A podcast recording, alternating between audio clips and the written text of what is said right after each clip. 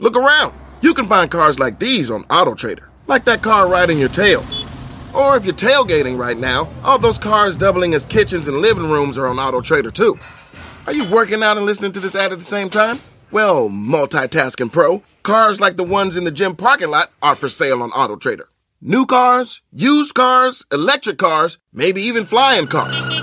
Okay, no flying cars, but as soon as they get invented, they'll be on AutoTrader. Just you wait. AutoTrader. Con Verizon, mantenerte conectado con tus seres queridos es más fácil de lo que crees. Obtén llamadas a Latinoamérica por nuestra cuenta con Globo Choice por tres años con una línea nueva en ciertos planes al Nemery. Después, solo 10 dólares al mes. Elige entre 17 países de Latinoamérica como la República Dominicana, Colombia y Cuba. Visita tu tienda Verizon hoy. Escoge uno de 17 países de Latinoamérica y agrega el plan Globo Choice elegido en un plazo de 30 días tras la activación. El crédito de 10 dólares al mes se aplica por 36 meses. Se aplica en términos adicionales. Se incluye hasta 5 horas al mes al país elegido. Se aplican cargos por exceso de uso.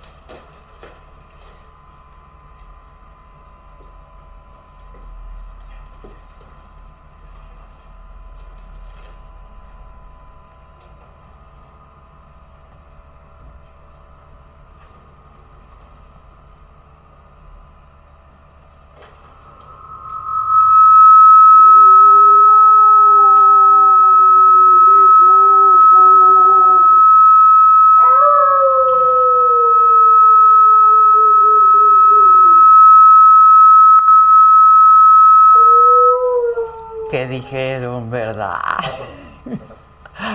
Hola. ¿Cómo?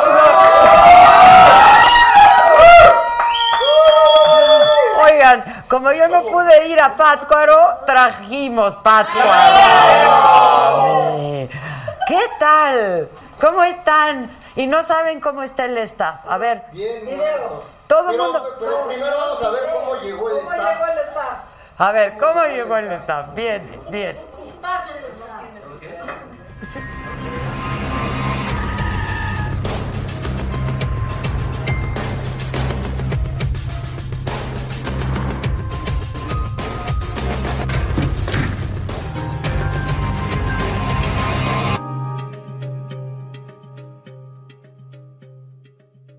¡Bravo el staff! El staff es lo máximo. Oigan, ¿y quién está ahí de dinosaurio, Stephanie? No, no es dinosaurio, es viejo lesbiano. Viene de ¡Ah, es el viejo lesbiano! Es el viejo lesbiano. ¿Qué pasa? ¡Vaya, viejo lesbiano!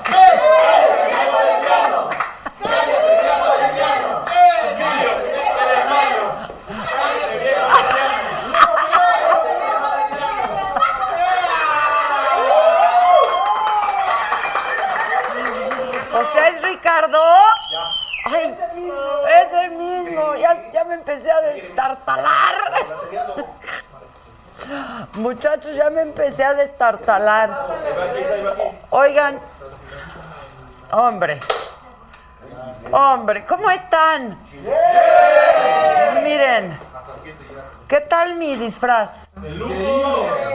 Vean bien, vean bien, vean bien, por favor, vean bien. ¿Cuál es mi cámara? Lobo, ¿estás ahí?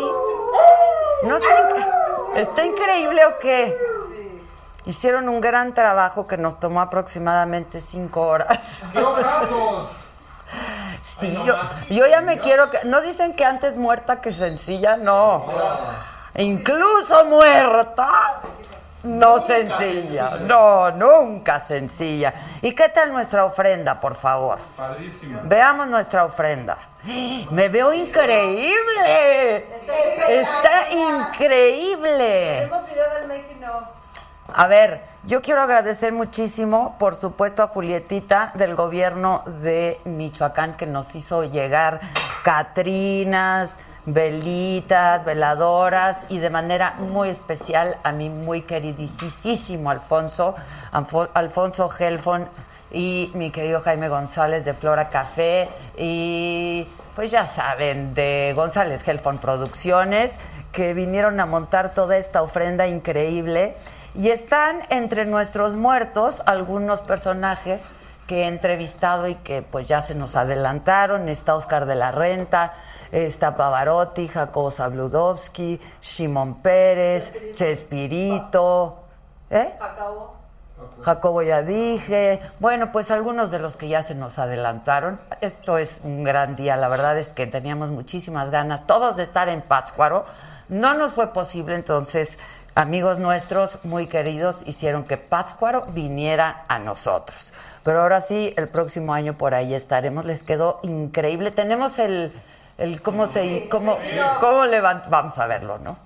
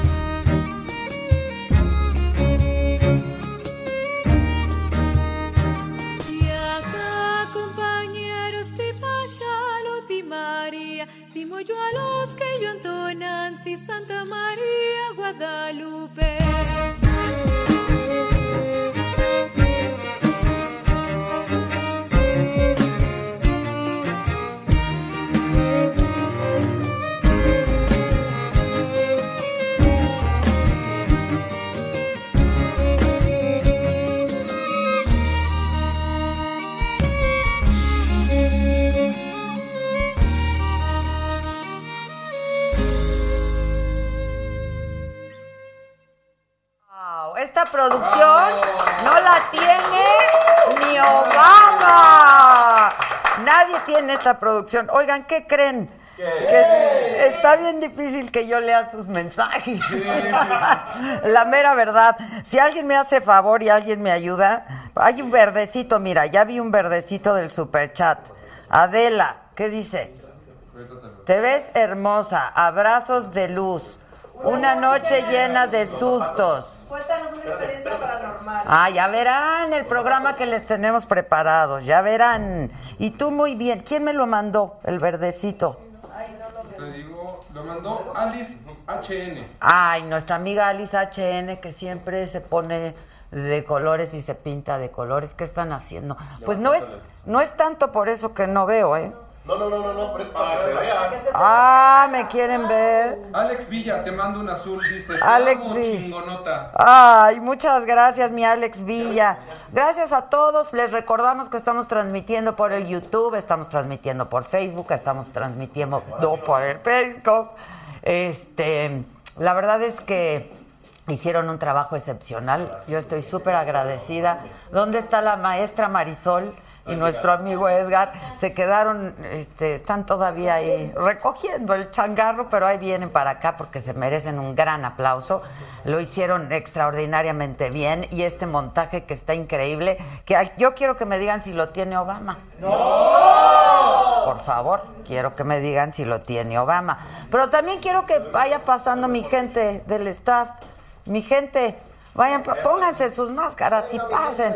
Venga, mi gente. Lobito, vas, Lobito. Vas, Lobito. Hola, Lobito. Mira, Lobito, yo que tú ya me quedaba así, ¿eh? Estás increíble, Lobito. Estás increíble. ¿Quién más? Anuar. Hola, Anuar. Muy bien, están increíbles. Hombre, están increíbles todos. Pasen en filita, India.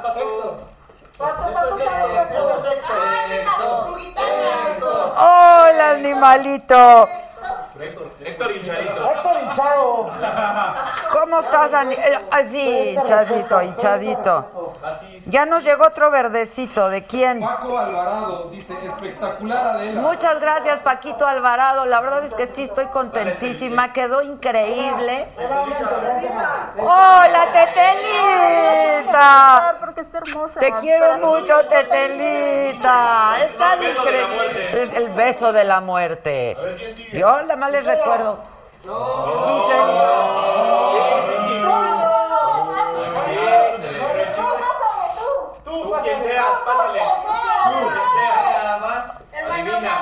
¿Quién es? El manoseador. ¡Sí, él estaba manoseándome! No. ¿Quién eres? ¿Eh? ¡Él me manoseó! ¿Eh? ¡Él me manoseó! Ya, ¡Estás horrible! ¡Ah! Y luego se preguntan para qué queremos que se pinten de colores. Pues para esto, banda. Gama dice, Adela, me salvé de estar en la ofrenda. Sí, no, ni Dios lo quiera, mi querida Rome. No, nada más está la gente que yo he entrevistado y que se nos ha adelantado. Yo quisiera estarme así como por un par de días. Qué bueno que no hay agua.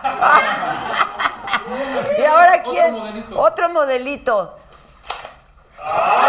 ¡Vámonos! ¡Elisa! Otra vez. Yo creo, yo creo que ahora sí ya sales, Elisa. Así sí ya sales. Ahora quién La Giselón. ¡Ay, te adoro! Está, incre- está increíble. Tan increíbles. ¿Qué? ¿Eh? Foto, foto, perdón, perdón. Olivia Stalwart escribe, hola, aquí desde anoche esperando a que me comiera ese lobito y nada. Y nada. Pero tú hermosa como siempre, saludos desde Chicago. Muchos saludos a Chicago, muchos saludos a todos. Ahora sí me van a perdonar, pero mis, mis ojos tan brillantes no me permiten ver y leer sus mensajes. Pero aquí me van a hacer el favor mis compañeros. Rome Pama dice, equipazo de primera. La verdad que sí, equipazo de primera, amigos de primera. ¿Eh? Buenísimo tu disfraz, Araceli Gómez. ¿Verdad que me voy a parar para que lo vean? José Bautista Clemente dice, Adela, mándame un saludo a mí y a mi esposo. Hoy es nuestro aniversario, te ves espectacular. Hombre, muchas gracias. Somos sagadictos. Sagadictos, ¿quién es José? Él, José Bautista Clemente. Clemente, la onda era que estuviera medio a media luz el asunto y que esto se arrastrara, ¿no? Anda, no, hombre, todo estuvo pensado, chulada, chulada, Solo tú, ¿eh? hombre. Y como no nos gusta la sencillez, pues miren, miren mi telaraña tan Está de preciosa. su cúbito, ¿eh? Oigan, en estas cinco horas, porque además hicimos todo el proceso, y el proceso, ahora sí solamente lo van a poder ver quienes se suscriban a nuestro canal de YouTube y quienes le den like. Estuvo increíble el proceso, nos reímos mucho. Y entonces el chiste era de que qué preciosa estaba yo de mi cúbito. Pollo Milán, Milán. Dice, todos se ven espectaculares, pero tengo una duda, Adela. ¿Cómo le harás para despintarte sin agua? Es lo que no sé. Saludos a todos. Es lo que no sé. Yo creo que me voy a quedar así. Vámonos a cenar. ¿Qué creen que me reconocerán? No. No, la La neta. risa. De la risa. Sin reír y sin hablar. La, la mía se espantó, ¿eh? Cuando me vio, sí, se echó, se echó para atrás. ¿no? Sí, claro, lo grabamos también y todo lo grabamos. ¿Quién más? ¿Qué más preguntas? También mandó un azul, Ed MR también, un Rosita, Araceli Gómez. Araceli. Buenísimo tu disfraz. Muchas gracias, calaverita". Araceli. Ahorita vemos tu calaverita. Vamos a poner, por favor, nuestro WhatsApp si quieren hacer algún comentario. Este, 55 55 14 87 1801 es nuestro WhatsApp, ¿eh? Sí, con todo completo. Exacto, exacto. No está la baja nuestro WhatsApp, 55 14 87 1801. Pueden hablarnos, dejarnos eh, dejarnos Anda. anda. ¿Quién es este? ¿Este quién es? Me siento más como Teletubby. que- Este es el Víctor. Y va a bailar. ¿Va a bailar? Sí, aquí con el Dino. Ah, a ver. Se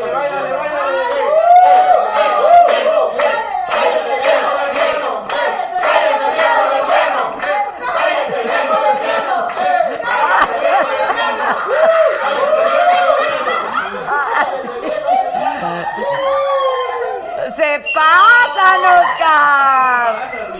Te pasas, te pasas, Víctor. Oigan, la verdad así hasta ganas dan de morirse, ¿verdad? Con tanta fiesta y tanta diversión. Lo único que nos está haciendo falta es el tequilita, ¿eh? Perdón. Porque a nuestros difuntos sí les gustaba el tequilita, la verdad, la verdad. Ya se quedó atoradito aquí el arete. ¿Eh? También. También. ¿Qué más dice nuestra banda? Necesito dice- una, una cosa más, una gomita de lápiz. Dice Yola LB, hola, saludos desde la Ciudad de México. Muchas felicidades por la ofrenda y sus disfraces. Bravo. Bravo, bravo. Miren, los disfraces, este por lo menos, cortesía de nuestros amigos Marisol y Edgar, que son unos maestrazos. Nuestra ofrenda, cortesía de Alfonso Gelfon, Jaime González, Flora Café. Ma- Mariana, que te hizo el sombrero. ¿Me permites? Marianita que nos hizo el sombrerito. Julietita del gobierno de Michoacán. Gracias, Julietita. Espero que te haya gustado como lo hicimos. Este, y a todos ustedes, muchísimas gracias por siempre acompañarnos. Hoy vamos a escuchar unas historias de terroríficas. ¿Ya se fue Gottlieb? Ya. Ay, ¿ya qué vino? Porque hoy cumples cumpleaños. Hoy es mi aniversario de boda. Yo, yo, ah, el cempasúchil. Se lució, ¿eh? Oigan, lo que pasa es que sí, me casé hace 28 años, hoy hace 28 años. Este, yo le hice honor al Día del Muerto. Pues me casé el Día del Muerto porque, pues, porque se parece muchísimo el matrimonio a eso. Entonces, pero vean cuánto nos queremos. ¿Qué, ¿Dónde están mis flores que me mandó el Goli? Dice Rome Pama, bravo, bravo, hermoso todo. Hermoso todo, la verdad estamos contentísimos y tenemos invitadazos. Porque vamos a escuchar unas grandes historias. Ustedes saben que la flor de cempasúchil es la típica flor del Día de Muertos porque los muertos, bueno, en primer lugar vean el colorido, pero además el aroma. Se supone que los muertos siguen el aroma de la flor de cempasúchil. Y por eso se apersonan, pues, se hacen presentes. Lobito, ah, una disculpa, es que no veo bien. Una disculpa. Pero bueno, esa es parte de nuestra historia. Las Catrinas son de. hombre, muchas gracias. Qué bonitas flores. No, pues ya las vi, pero gracias. En mi oficina, que rompen un poco con la escenografía, pero gracias. Perrísimo tu disfraz y el Víctor, increíble su disfraz, Horacio Galván. Gracias Horacio, gracias a todos, de veras estamos todos tan agradecidos con ustedes y a este equipo maravilloso. A ver, la Su, la Susana. Oye, se me hizo rarísimo que hoy la Susana no me habló como en cinco horas. Cosa que se me hizo rarísima. Pero ¿a poco no se te hizo rarísimo que yo no te hablara? Y, ¿Cómo van? ¿Cómo van? Hola, la Susana. Hola, hola, la Susana. Fire, fire. Gracias a todos. Oigan, bueno, este, Gabriel ¿qué? Millán dice, saludos desde Connecticut, super chico tu disfraz, Adela. Muchas Acá gracias. somos agadictos, un favor, di, no me estás entendiendo. Sí, es que de verdad, muchachos, no me están entendiendo. No me están entendiendo de ultra. A ver, apaguen las luces otra vez. A ver, vamos a echarnos un no me están entendiendo. Exacto. Hombre. Así, así. Así. Cu- ¿Cuál es mi cama? Lobo, Lobo, Lobo, estás ahí. Vean qué fregón se ve esto. A ver, Lobo, es que no me dejas ver. Miren, miren qué bonito se ve esta cosa tan bonita. Oigan, es que saben qué, banda. No me están entendiendo. No me están entendiendo. Tienen que pintarse de colores porque no me están entendiendo. ¡Bravo! Bueno, Maite Dávila mandó un azul. Mireya Ramírez dice saludos Adela desde Los Ángeles. Saludos, Mireya. Y tú ni muerta pierdes el glamour. bueno, no, es que esa era la condición, ¿no? De que ni muerta, porque el dicho dice antes muerta que sencilla. Nosotros ya lo cambiamos, muchachos, y es sencilla ni muerta. Y entonces nos colgamos hasta el molcajete para que se vea una cosa muy bonita y muy elegante. Y a mí me dan ganas de pintarme ya el pelo de este color. Se te ve espectacular. ¿Verdad? Que está increíble. Así lo trajiste Pero hace años que lo traía, pero rojo, más rojo. Y el verde de mis ojos es una cosa muy elegante y una cosa muy bonita. Y qué lástima que uno no puede vivir así, ¿verdad? Pero como no hay agua, así nos vamos a estar. Elvira Jiménez te manda saludos también. Ricardo Cruz, Adela, estás increíble. Muchas gracias. Que me ha encantado tu disfraz. Ahí te va para tu calaverita. Muchas Besos gracias. Desde Toronto, Canadá. Desde Toronto, Canadá. Muchas gracias. Ahora sí, ya, denme su calaverita. De verdad, ya si hoy no se ponen. ¿Quién es? No sé. ¡Que pase! Un unicornio. Este es Jasbet. Es el caballo rojas. ¿Quién va a tomar eso? Es que los amo.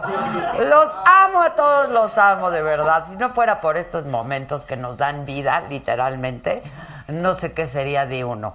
Así es que, pues, mochense con su calaverita, una cosa linda, elegante, tequila para todos. Hoy sí, hoy sí se lo merecen. Algún desfiguro más de los que hacen habitualmente, ¿no? Oye, hoy dijo el Junior que ya la gente lo alucinaba porque ya está acostumbrado ¿eh? Ya, ya está acostumbrado. a hablar, aunque nadie le pregunte nada, ¿no? Como aquí todo comentan ustedes, entonces ya en todos los lados ya quieren comentar. Giselita, ¿quién viene hoy? ¿De qué vamos a hablar? Vamos con, una cápsula. Galloso.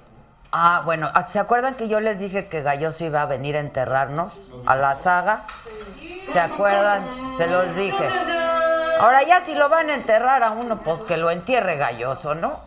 A ver, ¿qué dice Galloso? Con estilo y con clase. Exacto. Nosotros nos comemos a la muerte, ¿no? De a un bocado. Yo creo que ese día propiamente lo recordamos a los, a los que se fueron, recordamos a nuestros afectos y a nuestras ausencias de manera, de manera muy gozosa. El tiempo ayuda, sin duda, ¿no? Eh, pero yo creo que ese día en particular es de manera gozosa, es eh, anécdotas que vivimos, ¿no? Que, que compartimos en vida, que nos hicieron felices. Y me sabe a dulce, me sabe a pan, me sabe a las calaveras, las calaveritas de dulce, de chocolate. Además soy un amante del chocolate, un tequilita también. Si al muerto le gustaba, ¿por qué no? ¿No? Eh, es, yo creo que esta celebración es multisensorial y nos ha regalado un montón de cosas en el arte, en nuestra cultura, y las calaveras literarias, por ejemplo, o el arte plasmado en las Catrinas de José Guadalupe Posadas. Tengo que confesar que yo pienso en los míos todos los días. Este, y también cuando uno llega a cierta edad, este, y sabes que esta calaca ronda o puede estar rondando, eh, pues te, te, sabes más vulnerable, ¿no? Y te sabes mucho más frágil. Yo creo que lo que mejor sabemos hacer los mexicanos es reír a carcajada y sobre todo el Día de Muertos. Así es que la invitación es a que lo hagamos y lo hagamos desde el corazón, el alma, el estómago, con todo lo que somos, con todo lo que hacemos, con todo lo que significa para nosotros la celebración del Día de Muertos. Y hay tantísimos lugares donde podemos ir a ver unas ofrendas maravillosas, a donde podemos ir a ver celebraciones que son únicas y excepcionales. Así es que mi invitación es a eso, a que lo hagamos, a que no lo dejemos pasar desapercibido, porque sí son experiencias en vida muy únicas. Hagámoslo.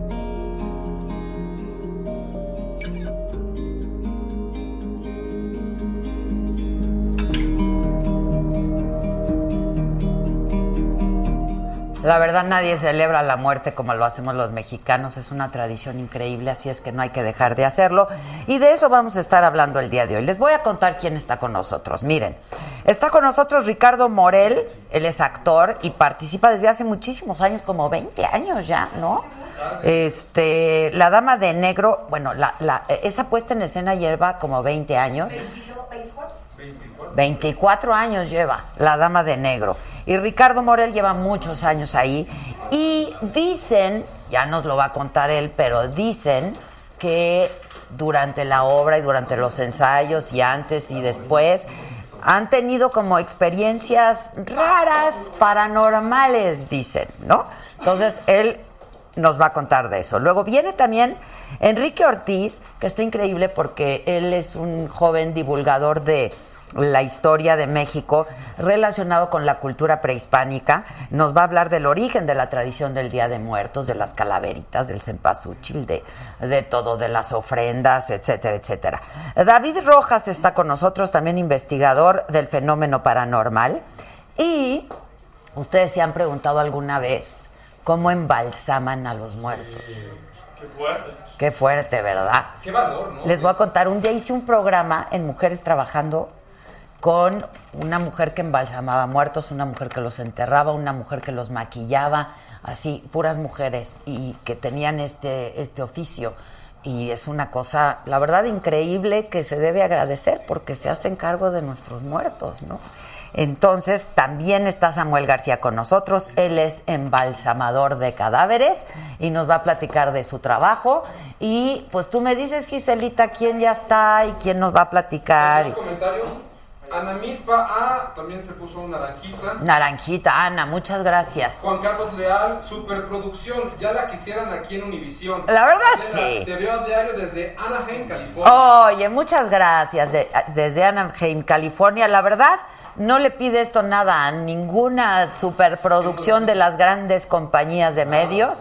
Esta es una gran producción, pero además con muy buen gusto, de manera muy exquisita. Es una ofrenda bellísima que a mí me gustaría que, pues, conservar, la verdad, porque está, está divina. Y acuérdense que a los muertos, pues, les, se les lleva lo que les gustaba comer en vida, lo que les gustaba eh, tomar en vida, lo que, que la música que les gustaba escuchar y cantar. Entonces, este, pues ahora que estamos en esta celebración, hoy 1 y 2 de noviembre, pues hay que hacerlo. Y queremos hablar de todas nuestras tradiciones y algunas experiencias. Hay quien lo cree, hay quien no lo cree.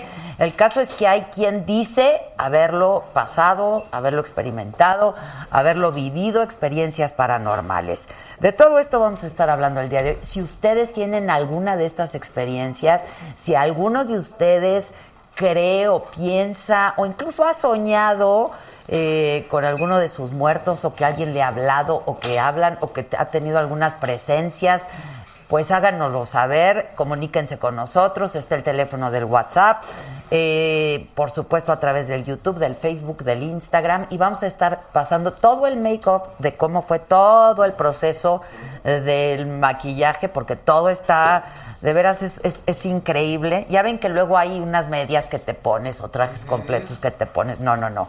Esto fue pintado a mano por cuatro manos increíbles. No tengo celular, pero a ver, pásenmelo y a lo mejor ya puedo ver un poquito mejor. Rome Pama dice, gracias por llenar mi corazón, Saga. Rome, querida, muchas gracias a ti. Y gracias a todos los que, pues, con su presencia, con su...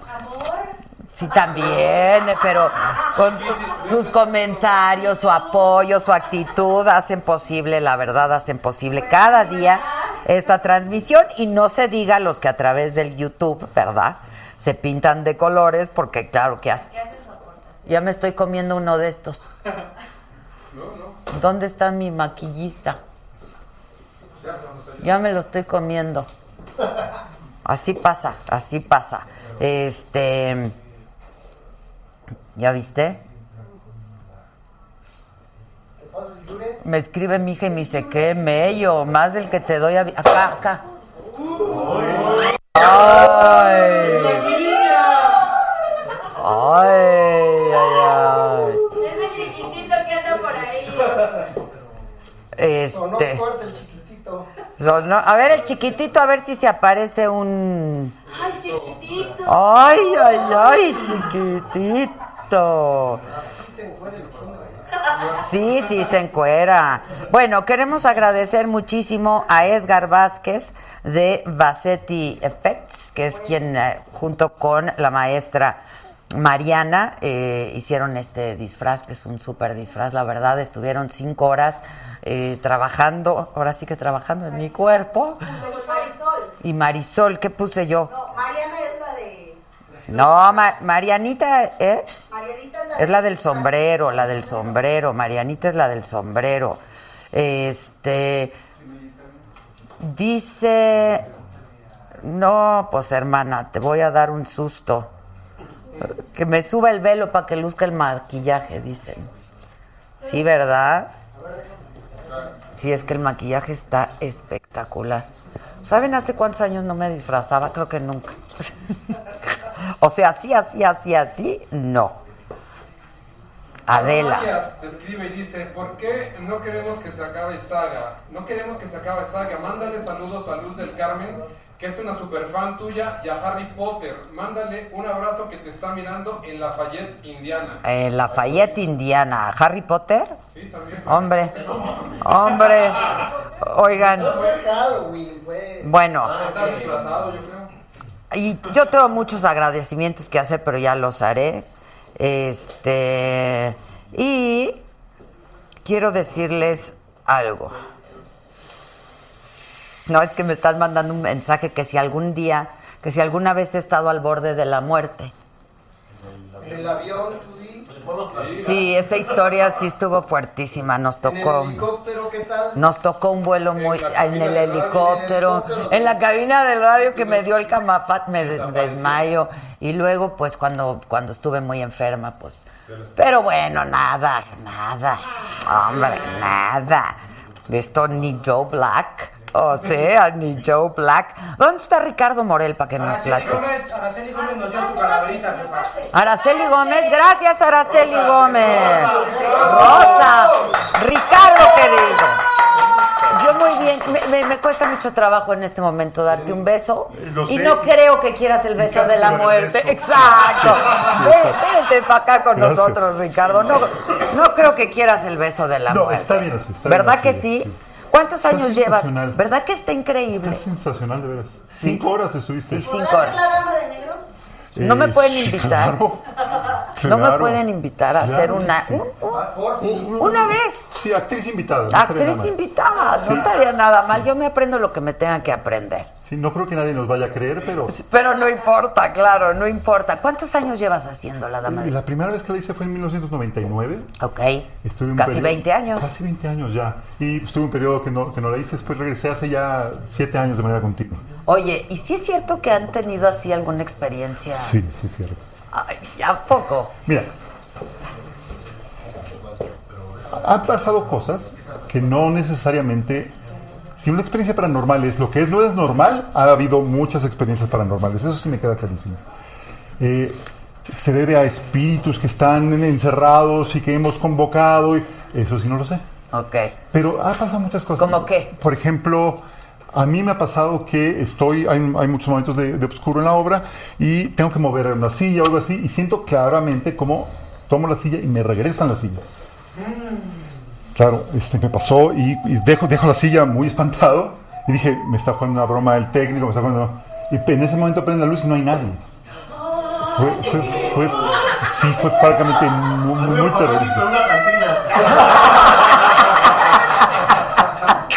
estaba abajo. Ya no había nadie.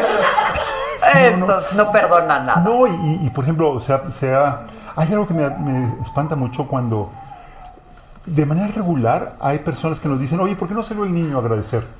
Pues que no hay ningún niño. Pero, pero siempre es la misma. O nos dicen que hay una dama de blanco también.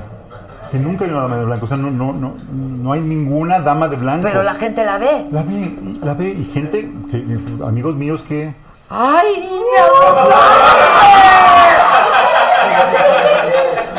Queríamos un, sí, sí, queríamos un poco más de rating. Exacto, exacto, me espantaste.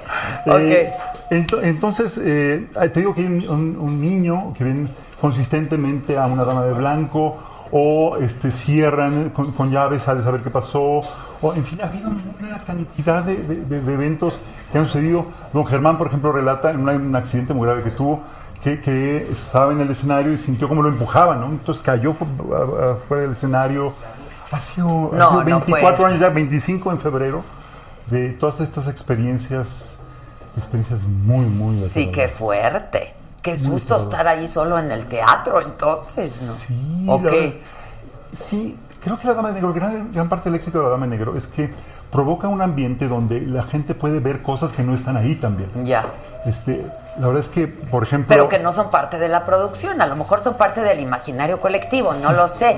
Ah, Se, se- se baja la luz, hay eh, audios muy, muy particulares, o este, la historia, y hay gente que además es más sensible, que puede ver cosas que no están ahí, pues lo jura, o sea, amigos míos me dicen, no, no, es que yo vi al niño, no me digas que no hay un niño, o que se les aparecen cosas, o que nos mueven cosas, ha sido muy, muy, muy, muy, muy. Ahora, si le preguntamos al público, yo creo que el público tiene también mu- muchos eventos de esa naturaleza, ¿no? Siempre, siempre hay alguien que te dice, yo cuando estaba aquí o cuando estaba allá, o de verdad. El otro día alguien me habló y me dice, es que de veras se me subió el muerto. Y le digo, ¿eso cómo es?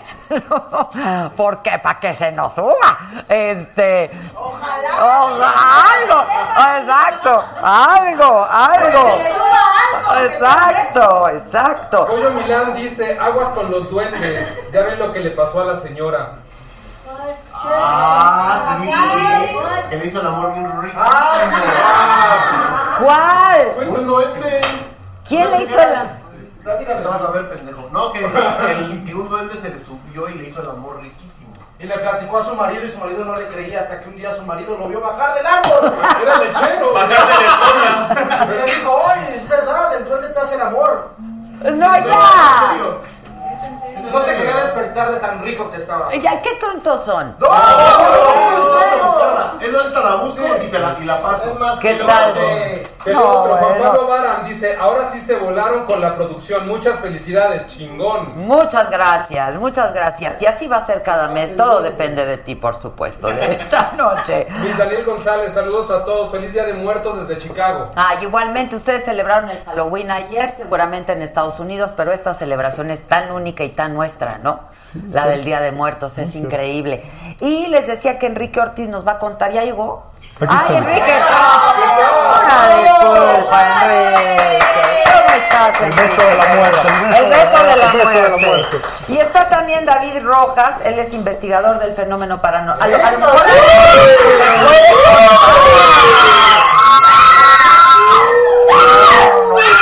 No, tú no beses a la muerte. Uy, si supieras. ¿Qué? La he besado varias veces. ¿La has besado varias veces? Claro. Pato. O sea, ¿cómo?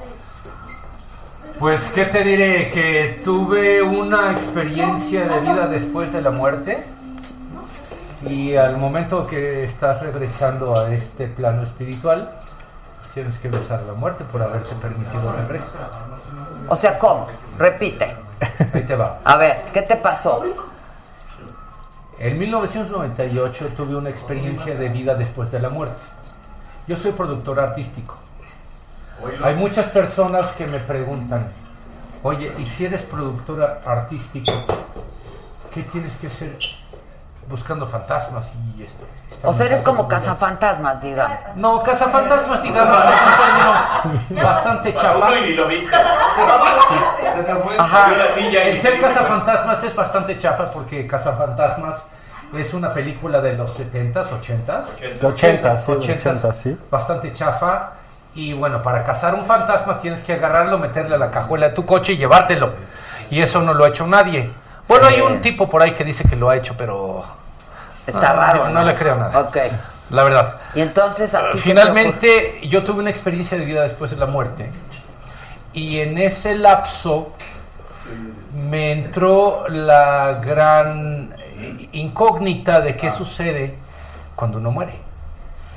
Si se te apaga el foco y ahí se acabó todo, o si realmente hay algo más. ¿Y? Por ejemplo, nosotros en nuestra eh, nuestras creencias eh, tenemos un- una tercera dimensión, pero hay civilizaciones muchísimo más avanzadas, como lo fue la, az- la azteca, la civilización, eh, la, la- la maya, los griegos, los romanos, etcétera, que hablan hasta de 12, ci- de 12 eh, no tanto civilizaciones, sino como dimensiones, como Mm. una dimensión desconocida. Ya. Se- sería, que no conocemos. se- de hecho, Dale. sería interesante, por ejemplo, mencionar que los mexicas, ¿no? Los aztecas, pensaban que hacia arriba había 13 niveles superiores y hacia abajo había nueve inframundos. Lo que era el inframundo. que era, eh, que, que era el último lugar, el Mictlán. El Mictlán era la casa de todos, ¿no? La casa de todos. Y cuando uno moría, ¿no? Ya saben, se sacrificaba al perrito bermejo, se le cortaba con una punta de flecha la garganta, se incineraba a la gente, obviamente envueltos en su petate. De ahí viene la famosísima frase de ya se petateó. Exacto. Porque, ah, por el petate. porque la gente, la gente, la, la- la gente plebeya, ¿no? Pues no tenía tilmas de algodón y, y cosas muy lujosas. Entonces lo que hacían para envolver al muerto, pues era un petate. Y de ahí pues ya se nos petateó. mira. Mientras que los gobernantes Muy buen dato. hice mi tarea. Sí, no, y, y precisamente yo creo que dentro de lo que es el, el inframundo, o, no tanto el inframundo, sino la dimensión desconocida, ese universo paralelo a donde nosotros trascendemos, el espíritu trasciende una vez que se desprende del, del- del cuerpo físico, pues realmente eh, es cuando se presenta el fenómeno del fantasma. Y les voy a presentar más adelante algunos videos interesantes. está bueno. Pero como lo que decías tú, eh, en, la, en la Dama de Negro, ¿no? O sea, finalmente... ¡Ay! ¡Ya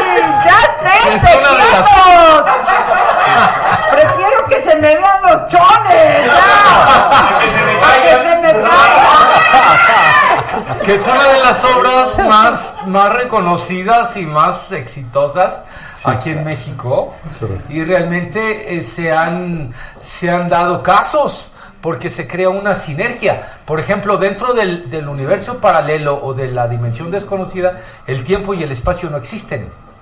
¿Verdad? O sea, por eso hay eh, fantasmas del siglo XVII, del siglo XVIII, Sí. ¿verdad? Que todavía siguen este, espantándonos. Y eso es bien interesante porque entre los mexicas no había el concepto de alma, ¿no? Por ejemplo, entre los, Ah, no, mexicas, claro, no, claro, claro. entre los mexicas, ¿qué era lo que existía? Existían tres entidades anímicas. La primera, el Teyolia, que ese estaba en el corazón. El segundo era el Tonali, que era lo que te daba el raciocinio eh, y la razón, que estaban en la cabeza. Y el tercero era el Ijillotl, que estaba en el hígado que eran todas estas pasiones, toda esta envidia, la venganza, todas estas pasiones que nosotros llevamos dentro. Cuando alguien, cuando alguien moría, en aquella época, se pensaba que el tonali salía por tu coronilla, el hijillo desaparecía y el teyolia era el que se iba a los diferentes más allá que existían en aquella época. Lo más curioso es que actualmente nuestra concepción católica es conforme tú te portes en tu vida, va a ser al lugar al que vas a ir. Al purgatorio, al infierno y, o al cielo. ahí se pone divertido. y, había y, y entre los mexicas era la forma en que morías. Era al lugar al que ibas. Dependiendo de cómo morías. De cómo morías. Por ejemplo, si morías en guerra, sacrificado, o una mujer moría dando a luz, se iban al Tonatiuhichan, que era el paraíso solar. Todos eh, era lo deseado por los guerreros. Independientemente de cómo me había yo portado. Independientemente de que se había sido un asesino, un ratero un- o lo que fuera. Si, si te alcanzaba un rayo, te morías ahogado o de hidropesia o gota, te ibas al Tlalocan, ¿Qué al es? paraíso de Tlaloc. Ah. El paraíso de todos los agricultores, un lugar siempre verde, lleno de neblina, donde todo se daba de la tierra. Si tú eras un bebé, ¿no? De, de- de semanas, te ibas a un lugar muy curioso, que seguramente aquí vamos a empezar a escuchar gritos, que era el Chichihuacuauco. Ah, Chihuahua. Esa- eh, de ahí viene la palabra eh, que acaban de mencionar, del náhuatl. Y en este lugar, y, de- y en este lugar había un árbol, había un árbol con senos, un árbol nodriza donde los niñitos tomaban Ah, ¿De ahí leche. viene la chichi? Sí, sí, si uno va a, a otro De lugar, de otros lados. Sí, también, claro. no, no usan la palabra chichi. Eso viene del náhuatl. Ah, ok. Y ahí los niños tomaban leche de este gran árbol y tenían la oportunidad de, re- de reencarnar, porque ellos tenían que tener una segunda oportunidad en esta tierra. Y el último lugar, el que ahora sí, el que se murió porque le cayó la piedra, que se murió de enfermedad, dormido en su cama, de vejez, iba al Mictlán, que era la casa en común de todos, el lugar sin ventanas, y tenía que atravesar diferentes retos, guiado por un perrito, Para llegar ahí. para llegar ahí, pero si tú te habías portado en vida mal con los perritos, el perro, cuando ibas a atravesar el río que separaba el lugar de los vivos y de los muertos, te iba a abandonar tu perrito. Qué barbaridad. Y entonces se dice que cuando tú ibas nadando con tu perrito, veían en las orillas, a, to- a, a la deriva, todos aquellos que fueron abandonados por su perro. Ya. Fíjate qué interesante lo que es todo lo, el trasfondo de lo que es la vida después de la muerte dentro de nuestra cultura, de la cultura eh, mexica, de la cultura este, maya, Maya. etcétera, ¿no? Entonces eso nos da una idea muy, muy clara de que en el momento que uno muere, no se termina. O sea, únicamente nos, desper- no- nos, nos desprendemos de, nuestra, de nuestro cuerpo físico y continúa el, el cuerpo espiritual. Te veo con, y con- con realmente cara de escepticismo. No, escepticismo, es que me quedé pensando que de lo que he dicho tenía que ver con que entonces por eso nosotros también tenemos una relación con la muerte muy diferente a como típicamente se tiene. Es decir, por ejemplo, eso de que pues que me maten y que de una vez. Claro, si en nuestros antepasados era este rollo de tú pórtate como quieras, no hay bronca, este, pero al final es lo que va a contar. Es súper interesante, la verdad es que yo no lo sabía y me, me- me hace reflexionar. Pero además de manera muy festiva, ¿no? El mexicano Sí, claro. eh, acoge a la muerte de manera muy festiva, la verdad. Eh, ese Esa es amiga venezolana que cuando llegó a México pensaba que éramos satánicos, porque además llegó en Día de Muertos. No, pues sí. volvió No, bueno, necrofílicos Sí, prácticamente, necrofílicos, porque claro. adoramos a la muerte. Oye, que te regalen una calaverita con tu nombre, qué poca. Sí, ¿Me claro, quieres matar? O sea, claro, sí, ¿qué, me estás deseando, no? Sí, sí, sí. Eh, es como esa frase de que dice el mexicano, es algo así como de si me van a matar, si me van a matar mañana que mejor me maten de una vez. Claro. También claro. está Samuel aquí. Samuel, ¿Dónde sí. Samuel? ¿Dónde está Samuel. García? ¡Ándale, Samuel! Él es embalsamador, ¿verdad? ¿Cómo estás? Y te leo más comentarios. Te mando saludos a Adriana Fragoso. No se las manos. Dice que yo me he salvado muchas veces de la muerte. Adriana Fragoso, ¿cómo estás? Adela Luces espectacular. Hombre, muchas Cielo Lili. gracias. Muchas gracias, Y Cielito. también Ale, mi mensaje por WhatsApp, gracias. Ah, muy bien, ya va a mandar el mensaje por WhatsApp. ¿Cómo estás? Muy bien, muchas gracias Adela por la ¿Vienes de invitación. enterrar a alguien? No, ¿cómo? Samuel, de embalsamar a alguien. ¿Cómo es tu trabajo y cuándo Mira, nosotros, eh, yo soy técnico en necropsias y embalsamamiento y nosotros básicamente nos encargamos pues de trabajar, eh, ya que hablaron de la parte sobrenatural, de la parte mística, de la parte histórica, y yo trabajo con la parte física. El cuerpo. Exactamente, nos dedicamos a hacer necropsias o autopsia como usualmente se le conoce y en particular yo me, me dedico es- eh, específicamente a la conservación de cadáveres. Eh, O sea, ¿te los este, quedas? no, los, no los conservo en ese sentido. No, ya, a ver, Es- cuenta. este procedimiento se, se utiliza eh, con fines de velación principalmente o eventualmente también para con fines académicos, para la gente que estudia medicina y cuestiones así. Entonces, el- mi especialización es la conservación de cadáveres principalmente en el ramo funerario. Y eh, básicamente es eso, un- una conservación química que hacemos con el, con el cuerpo con el propósito de que se pueda conservar. En México existen, por ejemplo, cuatro circunstancias eh, legales por las cuales un cadáver debe ser embalsamado sí o sí. Traslados nacionales, traslados internacionales, velación prolongada y muertes infectocontagiosas. ¿Cómo se embalsama un cadáver? Es un procedimiento químico, es una cirugía básica, se puede decir. Eh, existen dos tipos de cadáveres a grandes rasgos, unos se les llama íntegros y otros se les dice necropsiados. En el caso de los íntegros son aquellas personas que fallecieron por enfermedad o alguna eh, razón o cuestión conocida de un hospital y ellos llegan a la sala de embalsamamiento, se hace una incisión generalmente a nivel carotídeo, se, se, se disecan eh, vasos principales y se, utiliza- se, se abordan para el- lo que es la, la inyección de soluciones químicas. Ya. Esto va a permitir la conservación del tejido. ¿Se le saca la sangre? Exactamente, hay un, Ay, inter- no. un- un intercambio, ahí tienen No. las imágenes ustedes en pantalla, ahí se ve que estamos disecando la, la vena y la arteria, en este caso la vena yugular, la arteria carótida. Sí, buen ¿Qué provecho. sucede entonces? A través de la arteria se, se hace la perfusión del químico que va a permitir la fijación y conservación del tejido. Y en el caso de la vena se aborda para poder hacer el drenado de la, de la ¿Hasta sangre. por cuánto tiempo, eh? Puedes conservar un cadáver. Varía eh, según el, el tipo de muerte, el clima donde se esté velando. Eh, hay un- una serie de factores que van a, que van a ir cambiando esta, esta duración. Ya. Pero más o menos, ¿qué, qué querías decir? Es que a mí no me dieron. No, viene. Un Te he comido del mío, no te preocupes. Te he comido del mío. Salud, vamos. Interesante, ¿eh? Qué interesante. ¿Verdad que sí? Porque realmente el, programa, el programa es interesantísimo. Adela, un placer, ¿eh? Igualmente, muchas gracias, Ricardo, muchas gracias. Gracias. Salud, Verónica Córdoba te escribe, y ni muerta soy sencilla, como no mone y no joven, cinco lucos para tu calaverita desde Michigan. ¡Hombre! Yo Ay, la muerte de Eduardo Palomo y, Eduardo, y Mariana Levy. No hay que predecir las muertes, por favor. No, No, mejor sí, no, las vidas, horrible. las vidas. Hay que Sí, hablar. claro, claro. Para eso tenemos. Por supuesto. ¿Eh? Este, no sé si tengamos alguno de los videos. ¿Eh? Eh, porque tengo, tengo algunos videos que, que les mandé aquí a producción en donde hay evidencias de lo que de lo que sucede con el con el cuerpo espiritual una vez que se desprende del cuerpo físico.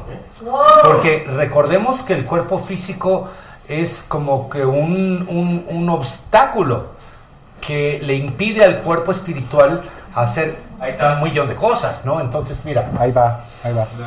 Ah, bueno, este, este video es verdaderamente fascinante. A ver, silencio. pongan atención, por favor, porque este, este evento sucedió eh, precisamente el 31 de octubre de 1979 cuando existía aquel vuelo, no sé si te recuerdas, Adela, de uno que se llamaba el Tecolote. Sí, claro. Que era uno que era de Los Ángeles a México. Mira, nocturno, pon atención. Estas fotografías son, son ah, eh, digamos que, eh, clasificadas que tomaron por parte del, del- del- del equipo de ahí de- del, del aeropuerto de la Ciudad de México. Fíjate cómo se ve una cara. Este es un cementerio de aviones que está en, en- en el aeropuerto y que está abandonado. Evidentemente, esta es una zona federal. Aquí no, no puede uno Nadie tener puede acceso. Nadie puede pasar. Aquí, esta es una fotografía térmica en donde lo que es los rojos, los naranjas, eh, son partes calientes, los verdes, los azules son partes frías. Ahora, fíjate cómo la, esta figura de una niña que está adentro del- de este avión es una niña que no tiene, no tiene temperatura, lo cual nos indica que es un fantasma. Esta fotografía, te repito, fue tomada por una persona que me la mandó de los mismos este, chavos que están dándole mantenimiento y que están... Que sí tienen las- acceso al lugar. por supuesto. Yo pedí infinidad de veces acceso al aeropuerto y me lo negaron. Bueno, sigamos viendo. Si te das cuenta, ahí era una ah, cámara de uno de los muchachos, precisamente eh, que estaban arreglando una de las pistas, que es la pista 23 izquierda, y ahí se ve una figura fantasmal. Ahí se ve la, la figura de una niña. Ahí está su cara, su cuerpo. Posiblemente no la lleguen a ver muy claro. Ahorita lo vamos a, a ver de nuevo.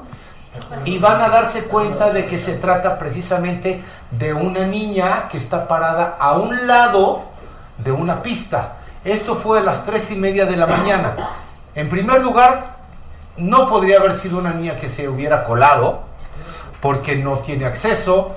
Otro que fue precisamente el 31 de diciembre, perdón, de, octubre, que es el día de Halloween para los eh, estadounidenses, para las personas de eh, eh, habla inglesa. Pero mira, ahí se ve, si la llegas a ver. Este es un filtro que pudimos poner que se llama el filtro inverso, en donde es como lo que vendría siendo un negativo para una fotografía. Se ve claramente una figura de una niña que está parada a un lado de la, de la pista 23 izquierda. Este fue un, un- un vuelo de, de Western, el, el vuelo 2605, que se estrelló el 31 de octubre de 1979, hace 40 años. ¿Pero tú has visto fantasmas tú? ¿Cómo son? Sí, por supuesto. No nada más los he visto, los he grabado. Lo único que no he podido hacer y que es muy poco probable que suceda solamente en las películas es sostener una conversación, con un fantasma. Yo los he visto, los he grabado, los he grabado eh, tanto en audio como en video y definitivamente lo que es la vida ¿Qué después de la en muerte. audio, por ejemplo? ¿Qué se escucha? En audio se llaman psicofonías. Las psicofonías son cuando tú, por ejemplo, ahorita podemos estar teniendo este programa. Estamos hablando de fantasmas, estamos hablando de muertos, estamos hablando de, de un fenómeno paranormal totalmente desconocido para nosotros. Posiblemente, ah, precisamente ahorita me lo acaban de decir, los chavos de tu producción, dicen? que aquí hay, en este edificio, hay una niña que se aparece. Y yo te voy a decir, y yo me comprometo al aire, al aire, me comprometo a venir a hacer una investigación para ver si podemos grabar en video a, e- a esta niña. Porque anteriormente, Espérame, fíjate, pero ¿quién, ¿quién de estos muchachos te dijo? Yo creo que te estaban cabuleando. Bueno, yo- ¿Quién? ¿Quién ha visto a la diferentes. niña? Los oficiales. Hoy no, la seguridad. La seguridad de la madrugada. Yo creo que están bien jetones. Los chavos también. Incluso de la, de la- del personal de seguridad. Me, me- decían que en la noche habían visto aquí una figura pequeñina. ¿Por qué? Esta es una pregunta que muchas personas me hacen. ¿Por qué hay más niños fantasmas que adultos fantasmas? Generalmente el niño, ya que tiene una conciencia, eh, al momento de fallecer, muchas veces, sobre todo cuando se da un- una muerte repentina, un- una muerte violenta, un accidente, un asalto, qué sé yo, algo muy violento, se descontrolan. Entonces, no saben que están muertos. No sé si ustedes vieron aquella película y yo quisiera hacer hincapié, por ejemplo, en las películas, aunque Hollywood lo ha manoseado mucho el fenómeno del fantasma, como con Chucky, con todo eso, ¿verdad? Pero bueno, hay, hay, hay un productor que a mí me, me- ha gustado mucho, no sé si ustedes están de acuerdo, este, aquel, aquel productor, este, Shyamalan, que hizo la película del sexto sentido. Si se acuerdan, es mm, hablaba con un niño, pero no sabía que estaba muerto. Entonces, esto Yo es no muy real. visto, qué grosería. Es muy real. Es muy real. Muchas veces el espíritu, al abandonar el cuerpo tan repentinamente, no saben que están muertos. Entonces por eso continúan un cierto patrón de comportamiento. Hubo otra película que se llamó Los Otros. The Others. Exactamente, con ah, Nicole eh, Kidman. Nicole Ajá, Kidman, Nicole efectivamente. Sí, Nicole Kidman. Que efectivamente, ellos pensaban que estaban vivos. Y los que llegaban eran los Eran los otros, ¿no? Y era los Los- otros. precisamente los otros. Y eso, es, y eso es muy real. precisamente en la dama, en la dama de negro, que a mí me fascina y cada vez que la paso voy a verlo. Te lo juro que yo soy hiper fan. Este, eh, se trata precisamente de esto, Adela, ¿no? Entonces, cuando eso sucede, cuando hay una muerte repentina, como por ejemplo en este caso de la niña que aparece en las en las eh, pistas del aeropuerto, y, y eso es, eso es importante ah, también presentarlo, porque muchas personas podrían decir, ay, nada, nada más tú grabas fantasmas. No, no es cierto. La gente también graba fantasmas. Ahora, dime una cosa, dime una cosa, David. Este, cuando tú me dices que tú has visto a fantasmas o Sí, cuando claro. tú me dices, ahí voy, cuando tú me dices, ya lo vi, con una vez basta. Cuando tú me dices que este te comprometes a venir a hacer aquí una investigación, Sí. ¿en qué consiste esa investigación? O sea, pues se te tiene que aparecer el fantasma, ¿no? Sí, por supuesto. Yo me comprometo a venir a hacer una investigación. Eso quiere decir traer mi equipo, traer cámaras, traer cámaras infrarrojas, traer todo el equipo que consiste en hacer una investigación. Pero eso no quiere decir que yo me comprometo a sacar un fantasma. Pues sí, pues no, a lo mejor ni hay. Ojo, eso es importante. Me comprometo porque déjame decirte, los videos que vamos a estar presentando en este programa y si me haces favor de invitarme en, en algún otro a futuro, es el futuro de 18 años. Son fan- eh, yo empecé a estudiar el, el fenómeno en, en 19 en el 2000, perdón. Eh, cuando yo sufrí esa experiencia de vida después de la muerte fue en el 98. Empecé a estudiar el fenómeno en el 2000. Tengo 18, casi 19 años de, de presentarlo. Y solamente tengo un puñado de Videos evidencias. de evidencias. de evidencias. Porque no es cierto de que cada vez que entras a un lugar vas a sacar un fantasma. A lo mejor me dices ven un día, o Y no, no pasa hay, nada. En otro, no pasa nada. Y a lo mejor el tercero sí. Ahora, hoy en día, eh, un poco preguntándote a ti, Samuel, es bien Sí, claro. difícil que ya entierren a alguien que sigue con vida, ¿no? Se dio... Buenísima pregunta. Sí, sí, sí, sí, sí. I- incluso, por ejemplo, el, el embalsamamiento, sus primeros orígenes están... Se cree que fue con los egipcios, sin embargo, ya hay el, dato de que fue mucho antes, dos mil años aproximadamente antes de los egipcios. Pero con los egipcios que el, proceso ya estaba un poco más evolucionado, lo que ocurrió es que se adquirió la práctica precisamente de, de- de tener al, al cadáver varios días en el domicilio, sí, ahí comiendo, sí, ahí contigo, varios días hasta dos propósitos principales. Asegurarse de que la persona realmente hubiera fallecido y segundo porque se registraron también muchos casos de necrofilia entre los embalsamados o de parte ¿En de- serio? Sí, hay muchos casos de esos, claro que hay casos de esos. El monstruo de Catepec. Claro. Exactamente. ¿Cómo Ahí es está esa uno. historia? Eh, Era estos que agarraron. eh, eh, era una pareja, una pareja del el hombre odiaba a las mujeres y la mujer, ¿no? Su esposa. Ah, los de ahorita. Sí, la- las que decía la, vengan a comprar aquí a mi casa, Sí, llegaban sí, sí, y sí, las que- mataban.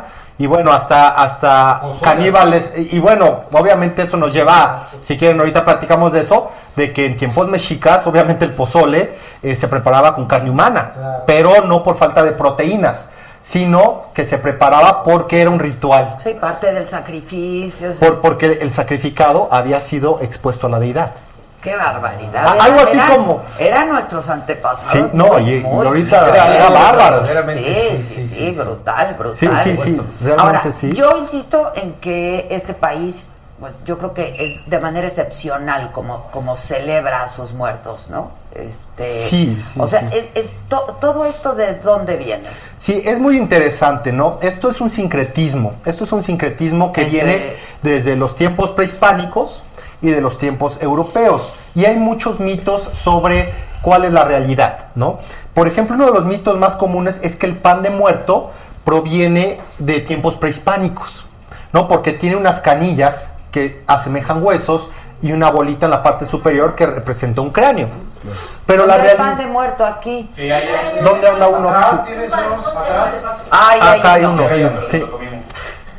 Y entonces, la realidad es que desde la Edad Media, como ustedes bien saben, había muchísimas reliquias de todos estos mártires católicos bueno, que los tenían en las iglesias, ¿no? Falanges, huesos, astillas, todo esto, de casi todo de los remanentes que quedaban de estas personas. Entonces llegaba el día de, eh, de todos los santos y de los fieles difuntos. Y en ese día la- las poblaciones llevaban, eh, hacían panes en forma de las reliquias. Las llevaban a la misa, el, el padre las bendecía y se, y se las llevaban a sus casas a donde se a, a la mesa que se le llamaban la mesa del santo que todavía en, en algunos lugares de México es muy común que es una pequeña ofrenda para el santo no para San Antonio de Pauda eh, San Francisco de Asís y lo colocaban ahí para pedir por la intercesión de los seres queridos que estaban o en el infierno o en el purgatorio. O sea que eran las ofrenditas que le colocaban a los santos. Incluso en, en, eh, en Italia se le llamaba frutti di morti ¿no? Que eran fruta, o sea, galletas en forma de frutas, y en Cataluña, de muerto. Y las otras en Cataluña hacían mazapanes con eh, pasta de almendra y miel, que les llamaban eh, eh, bamboyas. Y todo eso va llegando a lo que es México. Y aquí empiezan los alfeñiques, los famosísimos dulces estos de Sí, azúcar que en claro. Puebla son tan famosos. Y obviamente eso para las clases altas. Las clases bajas no tenían acceso a un alfeñique, ¿no? Que era un postre pues muy, muy, muy elaborado y muy fino. Ellos qué hacían? Pues con moldes eh, de cerámica vaciaban azúcar caliente y hacían las figuras de huesos, de cráneos y de todo esto. Ah, ya. Y de ahí es de donde viene la, famosísima calaverita de azúcar. claro. Ah, Algo también interesante es, es la flor de cempasúchil. Exacto, También, es por el sí, sí, aroma sí. también. Eh, Se supone que el aroma es lo que te va llevando a los muertos, ¿no? Eh, la flor de cempasúchil viene del náhuatl, del sempoali y de xochitl, que significa flor de 20 pétalos, porque sempoali en náhuatl significa 20. Y entonces esta flor eh, hay tres colores, blanco, morada o oscura y naranja.